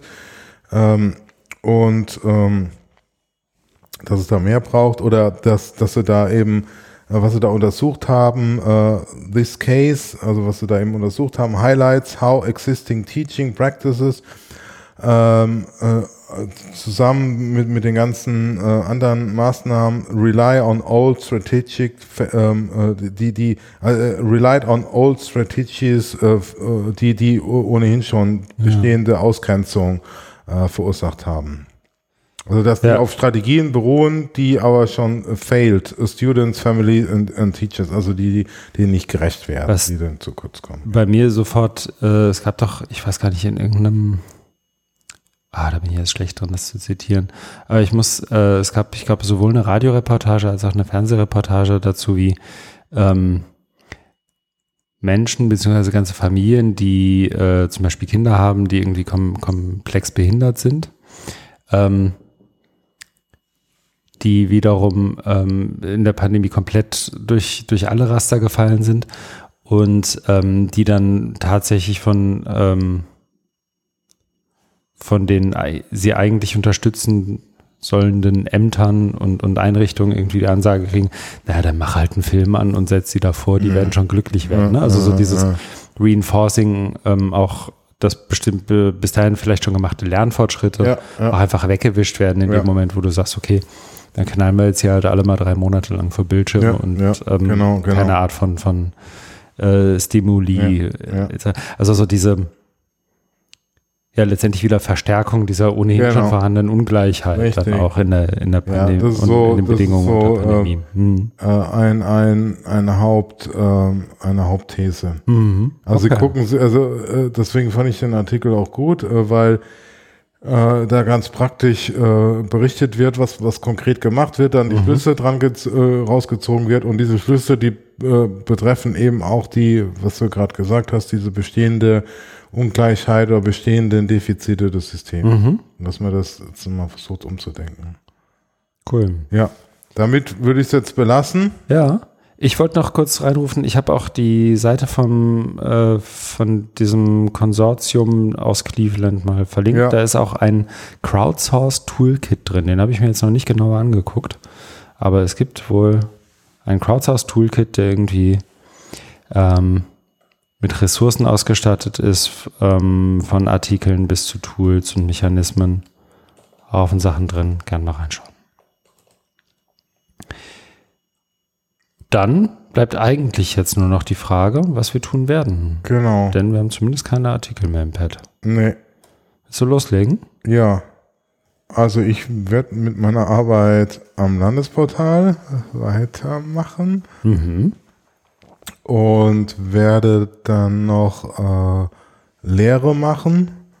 Ja. Also ich habe äh, in, äh, an der Fernuni Hagen ein Seminar im Juni, äh, ja. auch so, äh, digitale Bildung, also ähnlich wie mein Vortrag in, in Frankfurt.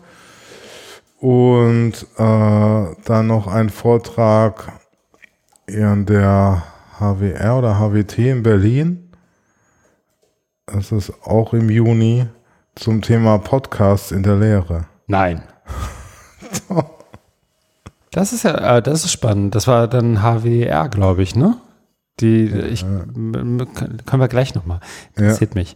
Ja. Ja, cool. Mhm. Genau. Das sagen wir so. Ja. Dann stellt sich ja fast die Frage, was ich tun werde. Es sei denn, du bist noch nicht fertig. Doch, ich bin fertig. Na dann. Ich würde an dich übergeben wollen. Dann äh, übernehme ich gerne. Ich werde, ähm, wie du auch, im Prinzip in meinem Dayjob weiterarbeiten. Äh, da stehen Digitalstrategie an, aber auch ein paar andere Sachen. Ähm, vor allem, äh, oder nicht nur vor allem, das, das auch wieder nicht, aber es stehen auch ein paar spannende Podcast-Aufzeichnungen an jetzt in der nächsten Zeit. Ähm, ich bin, habe ich eben im Kalender gesehen ähm, und weiß gar nicht, ob ich es hier schon mal erzählt habe, auch im Beirat der, ähm, des Projekts Schulgarten Digital der Gemüseakademie. Weiß nicht, habe ich das mal erzählt? Nee. Orangela Merkel als Maskottchen und so. Auf jeden Fall ein Blick wert für unproduktive Minuten nach der Mittagspause oder auch, wenn man es wirklich ernst meint. Ähm, da geht es letztendlich darum, Nachhaltigkeit und digital in Bildungssettings irgendwie ein Stück weit zu verknüpfen. Und ähm, ich packe mal einen Link in die Show Notes. Ansonsten werde ich noch ähm, ein Podcast-Projekt beraten, das mir so aus dem Science Communications ähm, Tempel kommt. Und ähm, dann irgendwann überlegen, ob ich vielleicht irgendwie doch noch mal eine Impfe kriege im Laufe des Sommers, um vielleicht auch mal drüber nachzudenken, ob sowas wie Urlaub möglich wäre. Nein. Doch, Echt? Das gibt's noch. mal gucken. Ähm, ja, auf die Impfe warte ich, glaube ich, wie viele andere sehnsüchtig. Das war es aber, was ich so tun werde. Sehr gut. Dann haben wir es. Ähm, ich habe am Ende extra länger gesprochen, langsamer gesprochen, damit wir die zwei Stunden auch knacken. Grüße an Jochen Robus. Und hat Spaß gemacht. Ich wünsche dir einen wundervollen Abend weiterhin, Markus. Ebenso auch allen Zuhörerinnen, danke für eure Geduld ähm, mit dem Warten auf die nächste Episode, also auf diese und für das Zuhören dieser traditionell langen Episode, also für unsere Verhältnisse nicht so langen Episode. Feedback wahnsinnig gerne ähm, über die Website, bei Twitter, Hashtag FOE Podcast oder überall dort, wo Podcasts bewertet werden können, freuen wir uns natürlich. Über fünf Sterne. Ja, genau. Lasst uns ein Kommi und ein Sternchen da. Oder ähm, sagt Menschen, dass es diesen Podcast gibt und äh, bringt sie dazu, alle bisher veröffentlichten, ich glaube hiermit 82 Folgen zu hören. Schönen Abend. Tschüss. Ebenso.